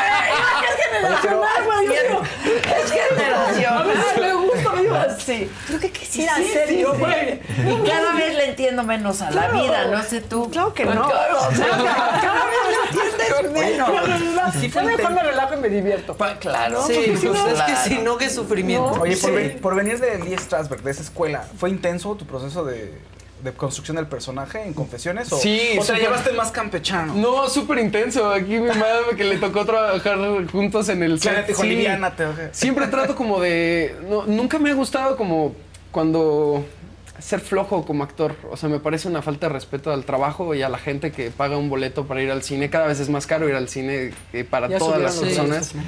Y, y más cuando tienes este tipo de guiones como en Confesiones, creo que es, es tu responsabilidad llegar lo más profundo que puedas. Y el proceso, sin duda, además de que había un buen director, porque el 70% de la batalla depende Sí. de si tienes un buen Bueno, y el director. guion. ¿no? Carlos Tener un buen ¿no? guion, buenos compañeros también. Cuando tienes actores como Claudia o como Luis o como Juan Manuel, lo único que tienes que hacer es estar presente en el set, no tienes No, que hacer sí, nada no puedes más, ¿no? bloquear un poco, imagínate. Nada, cero, cero, o sea, cero. Miedo a que te regañen. Increíble. Miedo que Bueno, te igual no regañar, pero decirte, Pero oye. ¿qué tenías sobre que dar todo- mal nervioso? Sí, pero me acuerdo que el, cuando tuve la primera junta que me dijeron que me quedé y me dijeron quién iba a ser el reparto, que El Pepe callback. Cuervo, que fue el, en el callback, Pepe Cuervo me dijo, no, pues va a ser con tal, tal, tal. Me acuerdo que le dije como, me emociona muchísimo, pero no me puedo enfocar en eso porque si no me va a comer los Claro, nervios, ¿no? Claro. y además no se trata de ninguno de nosotros, se trata de la historia que estamos Claro. contando, no de quiénes son los actores detrás, es cuál es la historia que queremos contar y, y- y todos somos piececitas que estamos en juego para que se cuente de la mejor manera y que a la gente le llegue bien, ¿no? De- de- Es de eso se trata, no de lo que haya Sí, en el de fondo. comunicar lo que está pasando y ya, ¿no? Al final, Sí. solamente teniendo el compromiso y ser empático con los personajes y con nuestros compañeros puedes transmitir eso, porque puedes contar una historia desde afuera. Y si no eres empático con tu personaje, cómo está viviendo eso, pues no transmites, ¿no? Yo siento que como que no traspasa la pantalla y no hay como ese éxito como actor, ¿no? Sí. Entonces yo creo que eso hubo mucho, como mucho trabajo de empatía y también Carlos que nos supo como guiar muy bien. De, de repente me decía, no seas tan mamona. Como Oye, pero ¿qué tal trabajar con él? Es lo máximo. Van a ver, van a ver su Como trabajo. o sea, Sí, increíble. y como aparte, persona ya lo respetuoso, vemos. solidario, empático, lindo, sí. Y preparado, ¿no? Es que que te admiro más. ¿En, algún momento lo tomas como? O sea, Pues de- a- ahí sí, en la ficción sí. En la no, porque ficción. Sí, sí, claro, quien- obviamente. Sí, sí, te- te- no, hay como, hay como relaciones entrañables en un set, Sí. ¿no? Y tienes que ver lo que te digo con la empatía. Tienes que como, as- ¿sabes? Es mi pollito. Abrazar. Y nos salvábamos Es mi pollito. Lo que pasa con este tipo de películas también es que la tensión se crea naturalmente. Desde lo que contábamos, que estábamos a oscuras 24-7 todo el tiempo. Sí, no, llega un momento en donde estás ansioso todo el tiempo. Entonces, a mí lo que me llevaba mucho, de repente con, con Clau nos salíamos a platicar y a hablar de lo- cualquier estupidez de la vida, así lo que sea, de, bueno. ¿cómo te fue hoy, no? ¿Y cómo están tus Ajá. hijos? ¿Y qué hacen? Y cuéntame. Y esos mini breaks son lo que hacen que aguantes el ritmo de la película, porque si no, a la mitad ya estás out, estás fuera, no Claro. tienes energía.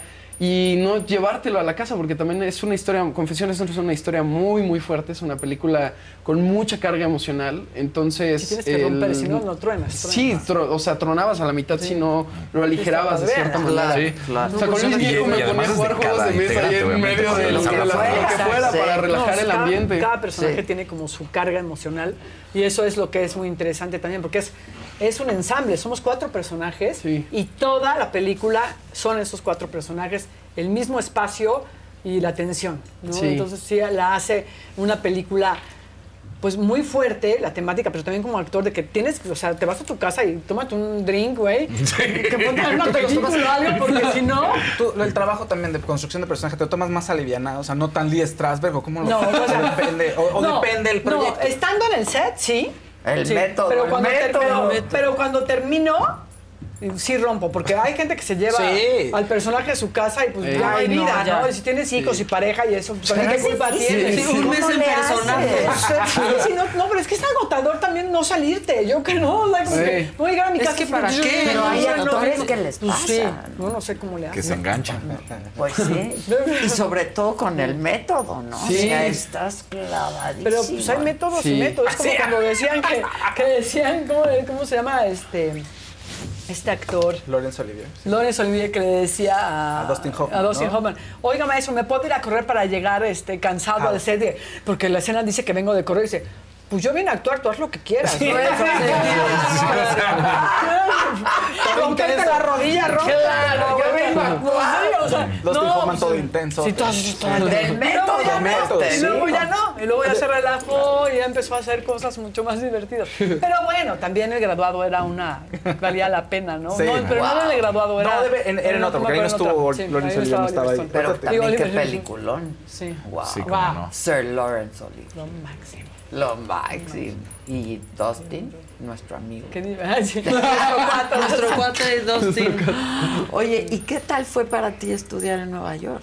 Fue, fue increíble, pero fue muy exigente el llegar de repente. Yo venía que en de. un año aparte, eso es intensivo. Yo venía de grabar justo Into the Spider-Verse 1, yo venía sintiéndome así de que no, hombre, yo ya Soy lo Miles logré, Morales. sí, soy Miles Morales, ya, nominada al llegué. Oscar la película, ya llegué y llegas y es como, sí, nadie la ve en español, carnal. claro. yo la vi en inglés, él en hindú, no, nada, Claro. nadie te peló. Y además llegar y de repente ver 70 actores con muchísimo talento de todos lados, de Bangladesh, de, y dices, ¿quién soy yo, no? ¿Qué tengo que ofrecer en este medio que sea diferente o especial? Y enfrentarte un poco a eso es, es, es duro, pero también te obliga a entender que no, no existe la competencia. O sea, no puedes competir con los actores en la manera de cada, cada uno es diferente, cada uno tiene un instrumento diferente, cada uno tenemos historias diferentes. O sea, no hay un Emilio que venga de Ciudad de México, que haya crecido en Mixclac, Claro, que claro. bla, bla, bla, que haya tenido los Claro. papás que tuve. Nadie tiene la historia que yo tengo, ni la que tiene Claudia, ni la que tiene nadie. Exacto. Y eso es lo que llevas al trabajo, quien tú eres. Y, y cuando te enfocas como un poco en eso, la competencia se vuelve más bien, en vez de competencia, te Contigo inspiras de los demás. y te- y claro. contigo mismo y con tu último trabajo. y- Claro. o con tu trabajo de ayer en el set, ¿no? Así de, bueno, qué bueno que ayer funcionó, pero eso no quiere decir que hoy vaya a funcionar. De cero otra vez. Y también como el aprender a soltar. En películas como Confesiones creo que ahí fue como la prueba final. El sí llegar lo más profundo que se pueda, pero también como dice Claudia, llegar a tu casa y sí, bueno, pero ya, eso se queda ahí.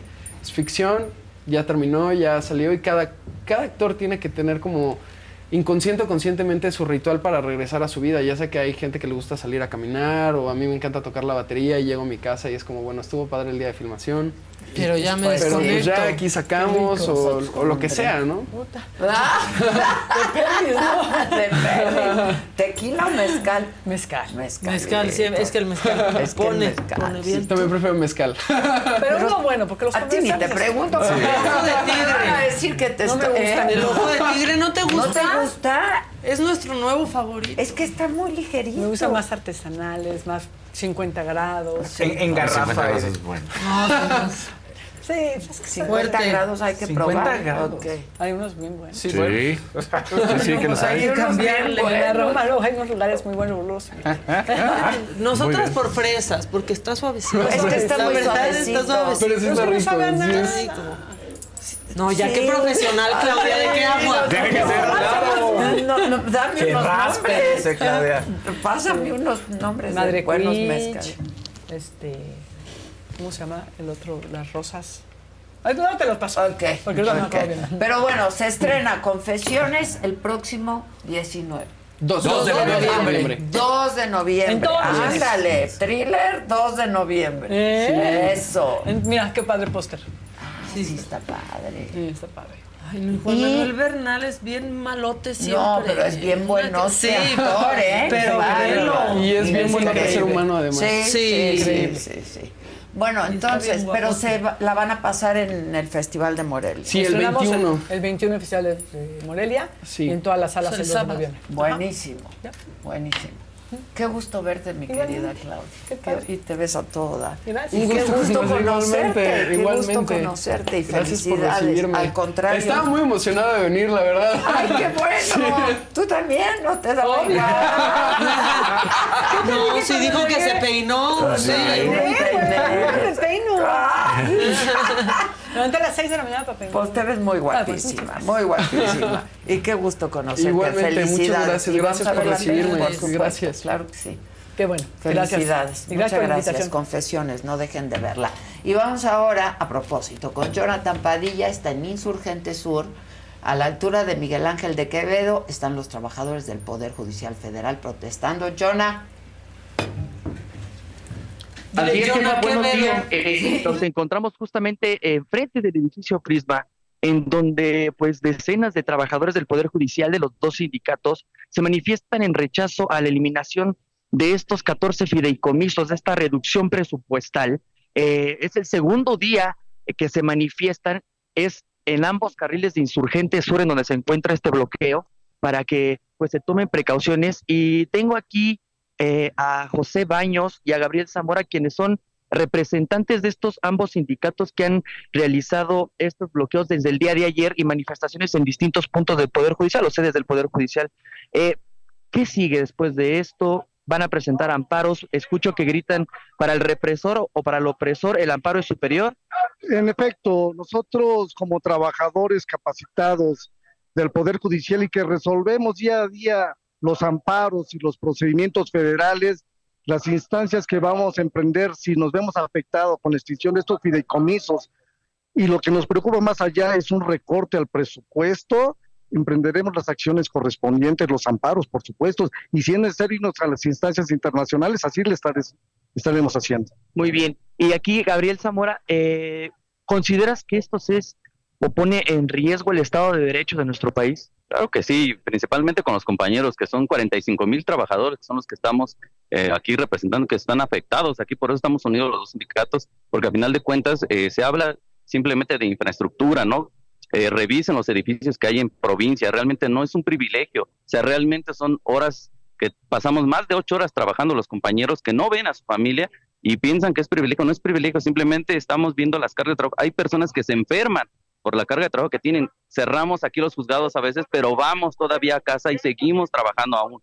Entonces, claro que nos afecta. El presidente dice eh, que no los engañen, que no es cierto esta reducción. No, no nos engaña y creo que prueba plena está aquí atrás de nosotros. Los compañeros eh, tienen bastante tiempo. Yo he hablado con ellos para que liberaran un poco la vialidad. Ellos no quieren porque efectivamente están cansados ya. Eh, de alguna manera no, no se les está obligando a los compañeros. Es un sentir de, demasiado trabajo que tienen y ya están vamos colapsando por lo mismo que tenemos. La infraestructura nos afecta para, para crear más plantillas de trabajadores. Simplemente los centros de justicia tienen, no sé, una carga de trabajo enorme. Deberían de checar. Al final los afectados también son la gente que tiene vulnerabilidad para el acceso a la justicia. Y aparte es que estos gastos, esos fideicomisos contemplan derechos laborales, patronales, es decir, se tiene que cumplir con obligaciones de esos fideicomiso con el gasto corriente y con el presupuesto para cumplir con esas obligaciones. Una prestación, les pongo un ejemplo, es la utilización de los lentes. Tenemos la prestación de los lentes.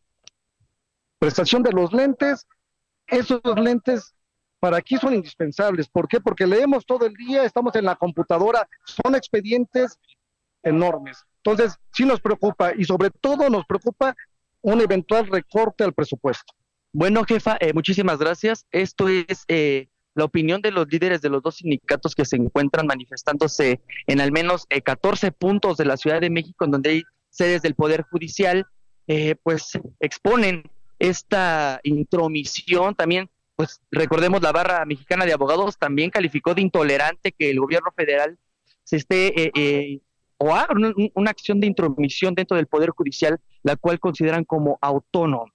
Entonces, jefa, esto es lo que está sucediendo ahorita aquí en Insurgente Sur para la gente que quiera cruzar hacia el centro de la Ciudad de México o hacia el sur de la ciudad, pues tome algunas alternativas distintas, ya que está aquí completamente cerrado tanto el Metrobús como eh, la, la alternativa de vehículos, jefa. Muchas gracias, Jonah. Gracias. Y nunca más oportuna, la. Claudia Aguilar. nunca más oportuna. Oye, ni, ni, ni siquiera debate qué tema vamos a abordar. Sí, no, Porque no, digo, no. había varios. Sí, Sobre claro. todo hay que mencionar que se conmemoran 70 años del voto femenino. Exacto. Digo, por lo menos una mención Sí, especial sí. en este momento de transición democrática Pero al que esto- nos estamos enfrentando, pero sin duda este es el tema al que debemos enfocarnos. Y pues las declaraciones del presidente esta mañana, yo creo que ahí sí Sí, se pasó. se pasó de veras, ¿no? Sin duda. La verdad es que sí, ya el nivel de virulencia, de no, no sé ni siquiera cómo describirlo, pero claramente se pasó. Y este tema es muy delicado. eh, primero, pues toda mi solidaridad con el personal que trabaja en el Poder Judicial Federal, desde las personas juzgadoras, pero sobre todo a los, Los- trabajadores de base, de digamos. a- al- personal que está ahí todo el día y que de quienes depende, pues que haya impartición de justicia. Aunque como se, hay a veces, ¿no? Ni se- nos quejamos a veces que no es pronta ni expedita, sin duda no lo es, pero si vemos el porcentaje o el número de personas juzgadoras que tenemos por el número de millones de habitantes que tenemos en este país, es una locura. ¿No? O sea, y así queremos, imagínense, en esos números, dejar eh, pues seguirle quitando y reduciendo el presupuesto al Poder Judicial Federal. Y aquí creo que hay dos temas independientes, pero que se tocan que tendríamos que abordar, ¿no? En esta ola de ataques al Poder Judicial Federal que hemos venido ¿no? muchas veces comentando aquí en este espacio, que se han recrudecido sin duda desde la llegada de la ministra Piña, hay que decirlo con nombre y apellido, lo cual refleja, diría yo, una seria violencia por razón de, De género, género, además. claro. La verdad es que sí hay que decirlo, Por más que no porque no se había visto, aunque no lo quieran aceptar, o sea, tiene un tinte de violencia de género muy claro porque se ha recrudecido, ¿no? Pero además tiene dos frentes abiertos en este momento que son muy complicados. Por un lado, se va a aprobar el presupuesto y está la parte de una reducción de cerca del 25% de todo el presupuesto del Poder Judicial Federal, que aquí también ya habíamos comentado que la verdad no representa ni siquiera, o sea, incluso con el incremento no llega ni al 2% de todo el presupuesto y obviamente ni siquiera compararlo con las partidas discrecionales Es de lo que asignación yo he venido a los militares, ¿no? pues. Dicho así, así de claro. Por otro lado, viene esta ataque, que además es justamente por la razón por la cual los personales, las personas sindicalizadas del Poder Judicial Federal están tomando las calles desde el día de ayer, ¿no? Eh, que tiene que ver con la desaparición o la pretendida desaparición de 13 de los 14 fideicomisos del Poder Judicial Federal, ¿no? Y se ha dicho que sí tienen que ver con mal manejo, que sí es corrupción. Nada de lo que ha dicho el presidente es verdad, y mucho menos de lo que ha coreado Claudia Sheinbaum, lamentablemente en estos pues mítines a los que ha estado convocando gente porque no tienen un asidero. Entonces No hay que decirlo muy claro. No se de puede que- comprobar. Si algo es transparente y público, son los fideicomisos. O sea, todos tenemos acceso a cómo se integran, cuál es el monto y cómo se van actualizando. De repente he escuchado defensores, ¿no? De, ahora sí que he dicho en amplio, de Pues la sí. 4T, incluso en cualquier programa donde vienen a decir, lo que pasa es que cuando tienen un ahorro no lo regresan. El fideicomiso que está constituido con eso es anterior a esa obligación. Se, está integrado con recursos anteriores al 98. Entonces, uno de esos 14, que es un fideicomiso que tiene que ver con eso, la- el patrimonio, digamos, el dinero que está ahí, es anterior a esa reforma. Y lo demás ha sido, digamos, que se ha seguido dando intereses. Muchos de estos fideicomisos, no todos, pero muchos de estos fideicomisos tienen no solamente recursos públicos, sino también tienen, digamos, aportaciones de, De los los propios pro- trabajadores del Poder Judicial. Y todos y cada uno de ellos, sin duda, constituyen y son parte, digamos, de los derechos adquiridos de los trabajadores del Poder Judicial Federal. ¿no? Entonces, ¿qué es lo que está como en juego? el Exacto. O Y es, a ver, digo, y además, a ver, ahí, ah, habemos quienes somos asalariados y entonces tenemos una pensión o derecho a una pensión con el IMSS. Y hay quienes trabajan al servicio del Estado y su pensión la garantiza el ISSSTE. Y en muchas dependencias, eh, en muchas dependencias y en muchas organizaciones o empresas del sector privado, pero también público, hay aportaciones que se pueden hacer para que el momento que llegue tu jubilación o tu pensionen ellos, jubilación sí. o cuando tienes tu, no sé, tu, di- tu dinero con un seguro médico, tengas mayores prestaciones. Claro. Entonces, esto no es corrupción de ninguna manera. De estos 14 fideicomisos, 7 le corresponden, digamos, fondos a la Corte, se puede decir, y no están vinculados con las ministras y los ministros. ¿No? O sea, tienen que ver con mandos superiores, mandos de personal operativo. Si no Sí van a tener menos dinero ellos. No, van a tener menos dinero porque ese también ya está pre- previsto constitucionalmente. Claro, además. está en la O sea, está en la Constitución. Que no se les pueden bajar sus remuneraciones, eh, son independientes, se han, digamos, ajustado el cinturón. O sea, esto no Las y les los afecta a ministros, ellos. Desde que estaba saliendo el ministro Luis María Aguilar Morales, que fue un poco como concomitante a la llegada como presidente electo del presidente Andrés Manuel López Obrador, hizo una reducción. En su momento yo decía, hasta manda más mensaje, la verdad, porque decía, en- constitucionalmente tienen garantizado.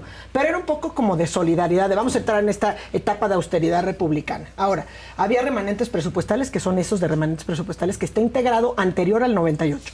Entonces no es una violación a la ley. Y un Fondo Nacional para el Fortalecimiento y Modernización de la Impartición de la Justicia que se llama Fondo Jurica y que además tiene que ver con infraestructura que tanta falta hace. ¿no? Hemos tenido ejemplos en Sí, este claro. país cuando se cayeron los juzgados en el sismo Sí. del 85 y se desaparecieron expedientes. En el 2007 la misma historia. O sea, esto ha pasado. Entonces, esos son de la Corte. Y, los, y digamos, los fideicomisos que tienen que ver con el Consejo de la Judicatura Federal, se ha dicho mucho, por ejemplo, de uno que tiene que ver con el mantenimiento de casas habitación de magistrados y jueces como si fueran gastos superfluos. Pero nadie siente en lo que significa que de repente tú sí, ok, concursas y obtienes una plaza del día de hoy a mañana y te mandan a ser magistrado en Tampico. Tú llevas un arraigo y toda tu vida has vivido en Oaxaca. De repente te tienes que ir a Tampico. Esas, ese, ese fideicomiso es para eso, para, que que, no readscriben. Es porque o te Eh, eh, amenazan, exacto, y o también otras cosas, ¿no? ¿No? Entonces, digamos, tienes, aparte hay Si apoyos dejas médicos, tu ciudad, te vas a otra. y, y es por la lógica como de en todas las empresas. Si te mudan, Normalmente ganas que más, se hacen cargo de tu casa, de tu habitación. vivienda. Claro. Si son empresas privadas, bueno, tienes escuela y luego Sí, si son todo. expatriados, ¿no? Pero bueno, digamos similar. Luego hay apoyos médicos complementarios de apoyo económico extraordinario. Con excepción de la Corte, o sea, el propio fideicomiso excepciona al personal de la Corte, ¿no? O sea, ese fideicomiso del Consejo de la Judicatura.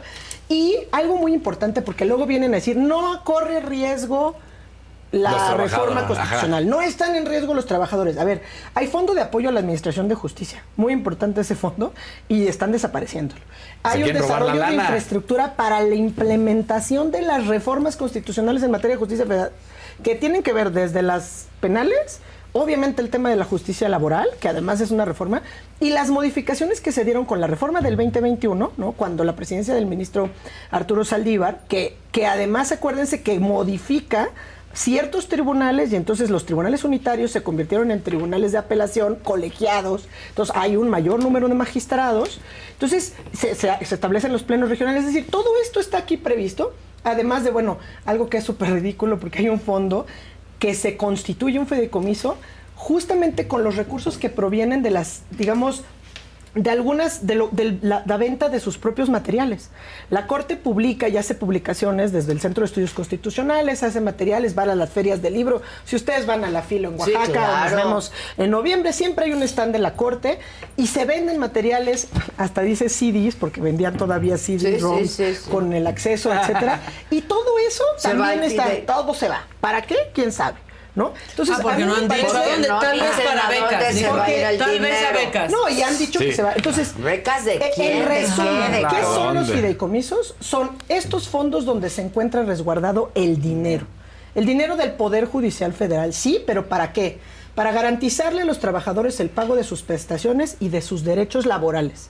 Es una mentira cuando dicen que no se van a afectar los derechos laborales y si no fuera así, no estarían los trabajadores Claro. Sindicalizados tomando y midieron esto. estrangulando Esto no la lo ciudad. midieron. Sí. Ayer de repente tomaron primero los carriles laterales porque- Periféricos, sí. y luego los carriles centrales de ¿Y los juzgados están ¿no? trabajando Y los juzgados, pues están.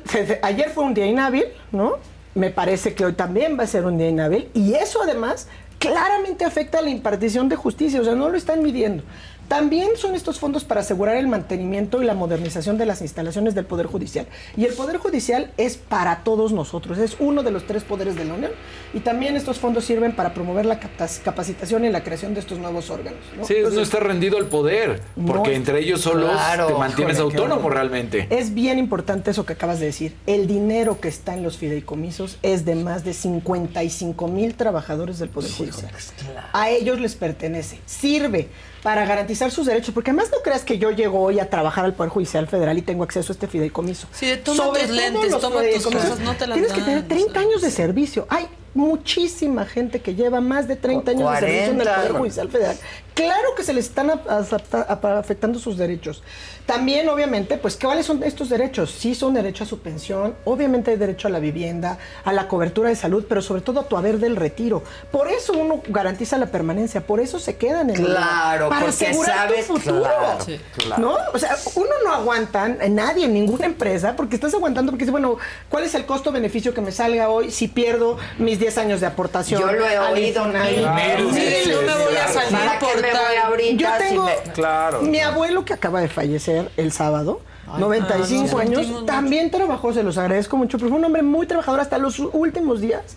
Y la verdad es que con su pensión pues se pagan incluso los gastos funerarios. O sea, toda esta gente le apuesta a eso. Tenemos que sentir esa empatía y no venir a decir, porque más me parece súper lamentable, violento, que escuche eh, a Mier diciéndole, la ministra Piña los está manipulando. Lo- el, lo- el- el personal de base, los trabajadores no, no necesitan que nadie los manipule. Bueno, dile lo que ¿no? dijeron en Hoy, Cancún. sí, hoy temprano una de las voceras que estaba en Cancún le mandaba a decir al propio presidente y a Mier le decía, aquí no somos el, El pueblo. pueblo. nosotros somos universitarios y no nos vas a convencer. O sea, le estás hablando a gente que sí sabe. Sí, y además o sea, que no se va a dejar eh, manipular ni Exacto. por él ni Ni por ni la ministra, ni nadie. Creo que hay ejemplos bien claros. Imagínense, nada más del Poder Judicial. Al Poder Judicial lo han tocado en esto, digamos, en lo que va este gobierno, eh, o a los trabajadores, por ejemplo, con el tema de las, de, de los, de las remuneraciones. ¿No? Pero siempre la Corte, se- el Poder Judicial se fue asegurando que le pegara a los mandos superiores, ¿no? La reducción, digamos, del sueldo, bueno, pues que los ministros no ganen más, que los que magistrados no ganen más. Entonces no había necesidad, digamos, hubo algunos que se atrevieron a ampararse, no como en los órganos constitucionales autónomos, por ejemplo, el IFC, el IFT, el OCOFESE, u otros órganos, el INEGI, ¿no? Muchos temas que con remuneraciones se vieron afectados. Esto claramente les pega. Si no, no estarían haciendo esto. Han mandado, a ver, todos los colegios, desde la Barra Mexicana Colegio de Abogados, sacamos un comunicado, lo hemos sacado en varias ocasiones, no solamente manifestando la solidaridad con el Poder Judicial, pero haciendo énfasis en que una garantía de la independencia, la más importante quizá, es precisamente el tema de los recursos. No es el Claro. talón de Aquiles del Poder Judicial. Si esto va hasta su última que lo está instancia. apretando, o sea. Y vendiéndole ese Sí. mensaje Es a la gente, ¿no? C. Que Claro. paren, Su no importa. C. Claro, porque Pero te dicen a nosotros no no nos vas a trabajan. mani- manipular, somos universitarios. Pero te iba a decir, si esto llega a su última instancia ya, pues, va a ser juez y parte. Va a ser Claro, juez y parte. van Es a que va a llegar a la Pero ¿qué es lo corte. que ha pretendido el presidente y Morena y sus huestes todo este tiempo con estos ataques al Poder Judicial? Y lo hemos dicho aquí muchísimas veces. Desgastar a las instituciones de tal manera que se pierda la credibilidad. Entonces tú tienes al Poder Judicial en un papel gravísimo porque va a ser juez y parte. Podrían incluso desaplicarlo, ¿no? La verdad. ¿Qué es lo I'm Cindy Lauper. My psoriasis was all over, even on my scalp, which may mean four times the risk for psoriatic arthritis. But Cosentix works on both. Cosentyx secukinumab is prescribed for adults with moderate to severe plaque psoriasis 300 milligram dose and adults with active psoriatic arthritis 150 milligram dose. Don't use if you're allergic to Cosentyx. Before starting, get checked for TB, serious allergic reactions, severe skin reactions that look like eczema, and an increased risk of infections, some fatal, have occurred. Cosentyx may lower ability to fight infections, so tell your doctor if you have an infection or symptoms like fevers, sweats, chills, muscle aches, or cough, had a vaccine or plan to, or if IBD symptoms develop or worsen. Learn more at Cosentix.com or 1 844 Cosentix. Ask your doctor about Cosentix. Algunos les gusta hacer limpieza profunda cada sábado por la mañana. Yo prefiero hacer un poquito cada día y mantener las cosas frescas con Lysol. El limpiador de inodoros de Lysol ofrece una limpieza 2 en 1 al desinfectar el inodoro y el cepillo y eliminar el 99.9% de virus y bacterias. No solo limpies, limpia con Lysol. que va a pasar? Si, si esto sigue, pues va a haber una acción de inconstitucionalidad por parte de la oposición. Pero ¿quién resuelve la acción de inconstitucionalidad? La Corte. La Corte. Entonces se vuelve juez y parte. Una controversia constitucional puede haber en algunos casos, la Corte. Y los amparos, en última instancia, Los lo resuelve jueces. la Corte, pero en primera instancia lo resuelven los jueces Los y magistrados. jueces, claro. Son jueces y parte. O sea, los ponen en el peor de los mundos, en el peor de los predicamentos. Otra cosa. O sea, tú vienes a, a disponer de recursos que no tenías presupuestados y que además en el ejercicio, digamos, como, ¿cómo vas a asignar eso como ingreso? O sea, esto es una locura, ¿no? Hay una modificación a la ley. A mí me parece que claramente es de estos momentos en que también como ciudadanía tenemos que actuar, manifestarnos públicamente, manifestar no solamente nuestra inconformidad, sino también pues nuestra solidaridad con nuestra- las personas trabajadoras del Poder Judicial Federal, pero porque esto lo que significa y lo que se traduce es un terrible debilitamiento institucional para el Poder Judicial Federal. Y qué pena, ¿no? El presidente diciendo, oye, están haciendo manifestaciones, ¿qué importa? Igual nunca hacen nada.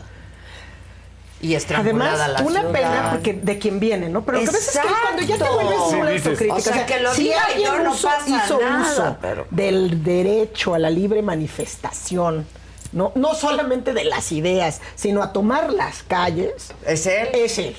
¿Con qué autoridad? ¿Con qué No. autoridad sale? Moral. O sea, yo estaba embarazada de mi primer hijo cuando él estaba tomó reformas. Sí, Claro, meses. meses. Meses. Donde tronaron negocios Afectando, enteros. exacto. afectando de negocios enteros Patrimonio con ninguna de causa gente. justificada. Podría haber sido que si era el líder moral, que si estaba impugnando. A ver, todo el tema de esa reforma electoral fue de, de- derivado de sus pataletas. O sea, derivado de eso tenemos todos los candados y todas estas pesadillas donde, oye, hago una entrevista y entonces ahí viene el INE, ¿por qué entrevistaste a Perenganito?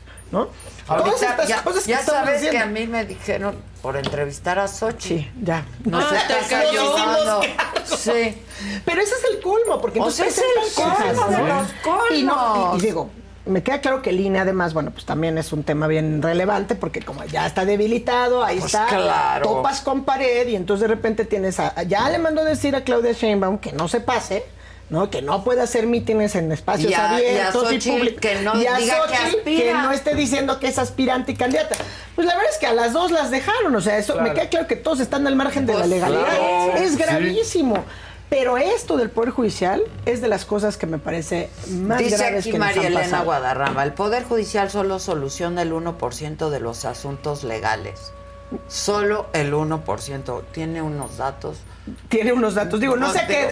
A, a ver, si estamos hablando del Poder Judicial Federal y a los problemas legales, no sé a cuáles se refiere. Exacto. Evidentemente, el Poder Judicial Federal solo resuelve ciertos asuntos que son los que pues, tienen que ver con la competencia Claro, federal. claro. Hemos dicho aquí muchas veces, incluso por eso, cuando vas a hacer una reforma al Poder Judicial, qué bueno que seamos sensibles y en la agenda de los diputados de Morena y de cualquiera, lo que es urgente es una reforma integral a la administración e impartición de justicia cotidiana. Claro. ¿no? A los poderes judiciales locales, que ahí sí están infestados de corrupción en muchas ocasiones, ¿no? Porque sigue habiendo prebendas y complicidades entre gobernadores y presidentes de los tribunales superiores de justicia de las entidades federativas, lamentablemente. Y ahí sí, bueno, pues sin duda el grueso de los asuntos llega ahí, donde tenemos que invertirle en reformas, si queremos, estructurales, pues para que la impartición de justicia del día a día de estas causas, pensiones, deudores alimentarios, guarda y custodia, los pleitos de divorcio, de arrendamiento, Claro, todo los lo hay. todo eso se resuelve rápido, es del día a día, ¿no?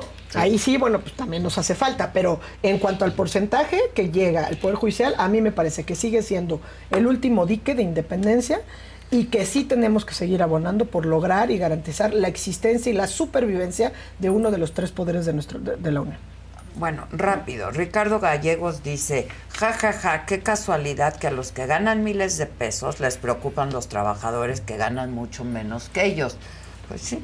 Este, neta, ¿no se dan cuenta de lo ridículo que es explicar esto? No, ridículo él. Pues es que sea, no es ridículo pues, explicar, es tratar de claro. explicar y generar un poco de empatía, porque es muy complicado. O sea, de repente decir, de, de entrada desde explicar lo que es la figura de un fideicomiso como un fondo donde hay recursos. Claro, claro. Pero al final, pues sí me parece que trata, debemos por lo menos como ciudadanía informarnos y tratar de entender directamente el tomar recursos que están en un fondo, como son estos fideicomisos, no garantiza tampoco la, la corrupción.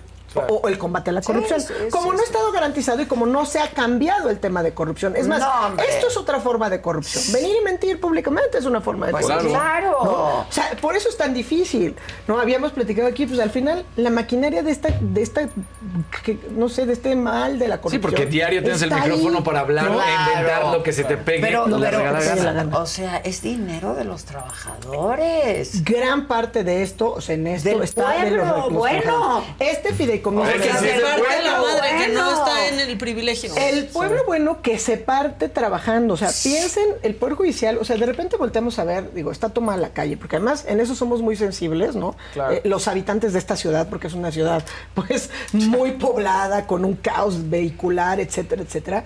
Entonces, claramente hacemos uso de esos otros derechos. Y sí, sí hay que defender a los trabajadores, pero porque lo que estamos defendiendo además es la independencia del Poder Claro. Judicial. Y por eso y sí por hay lo tanto nuestra democracia. Y la democracia, Y por porque ahí se te va en un plumazo. Luego dicen, no resuelven. Están hablando de los ministerios públicos, que es Que también otra es otra cosa. Y- y Eso algo que- depende de la fiscalía. Y algo que hacemos, bueno, que tratas de hacer mucho y Pero que yo que siempre juegan veo es con esa ignorancia también, ¿eh? Pedagogía ciudadana, o sea, ¿quiénes son los jueces o el- los juzgadores federales? Sí, el volumen de asuntos que llega al máximo tribunal del país representativamente es el menos. ¿Por qué? Porque precisamente pues está en la cúspide de la pirámide, claro. digamos, de la impartición de justicia.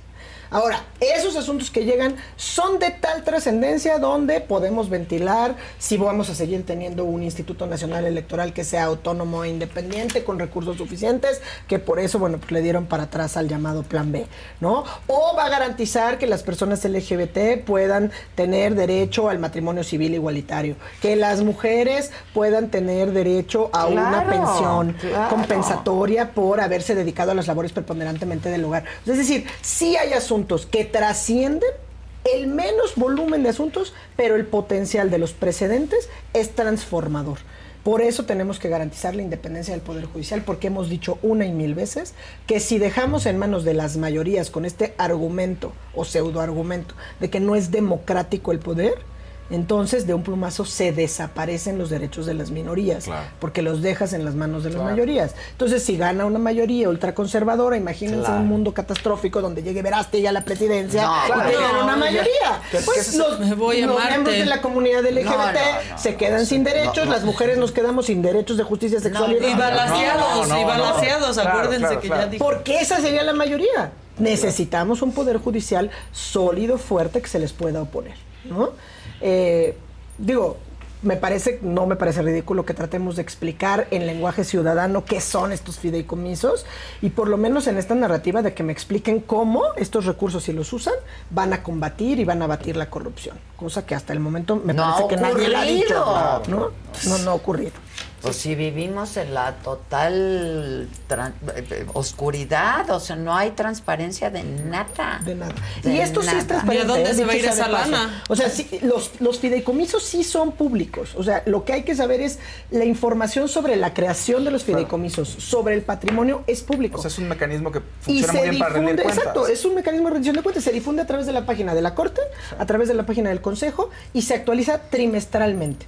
Esto conforme a la propia ley eh, de presupuesto y responsabilidad haciendaria. Martes de mendadas. Martes No, de pues super que- Martes de súper Y ahorita que salgan a Sí, sus no. ca- de sus casas y no Salgan a bien. nada, más las van a mentar. Pues sí. Pero ya Pues sí. saben aquí. Gracias, Clau, como siempre. Gracias. Gracias. Y gracias a todo el equipo y gracias a todos ustedes. Nos vemos mañana, 9 de la mañana. Antes, hoy, esta noche, 7 de la noche, solo con Adela, Jaime Maussan. Y está buenísima la entrevista. No se la pierdan.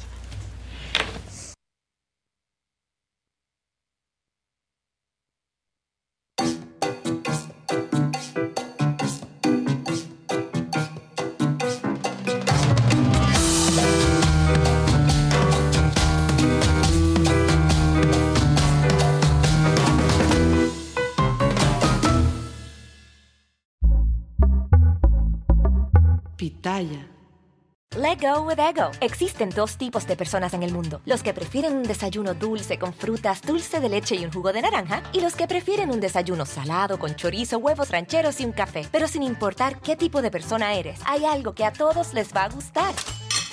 Los crujientes y esponjosos Ego Waffles. Ya sea que te guste un desayuno salado, con huevos o salsa picante encima de tus waffles, o seas más dulcero y los prefieras con mantequilla y miel. Encuéntranos en el pasillo de desayunos congelados. Lego with Ego. Algunos les gusta hacer limpieza profunda cada sábado por la mañana. Yo prefiero hacer un poquito cada día y mantener las cosas frescas con Lysol. El limpiador desinfectante Brand New Day de Lysol limpia y elimina el 99.9% de virus y bacterias. Y puedes usarlo en superficies duras y no porosas de tu hogar con una fragancia que lleva a tus sentidos a un paraíso tropical. No solo limpies, limpia con Lysol.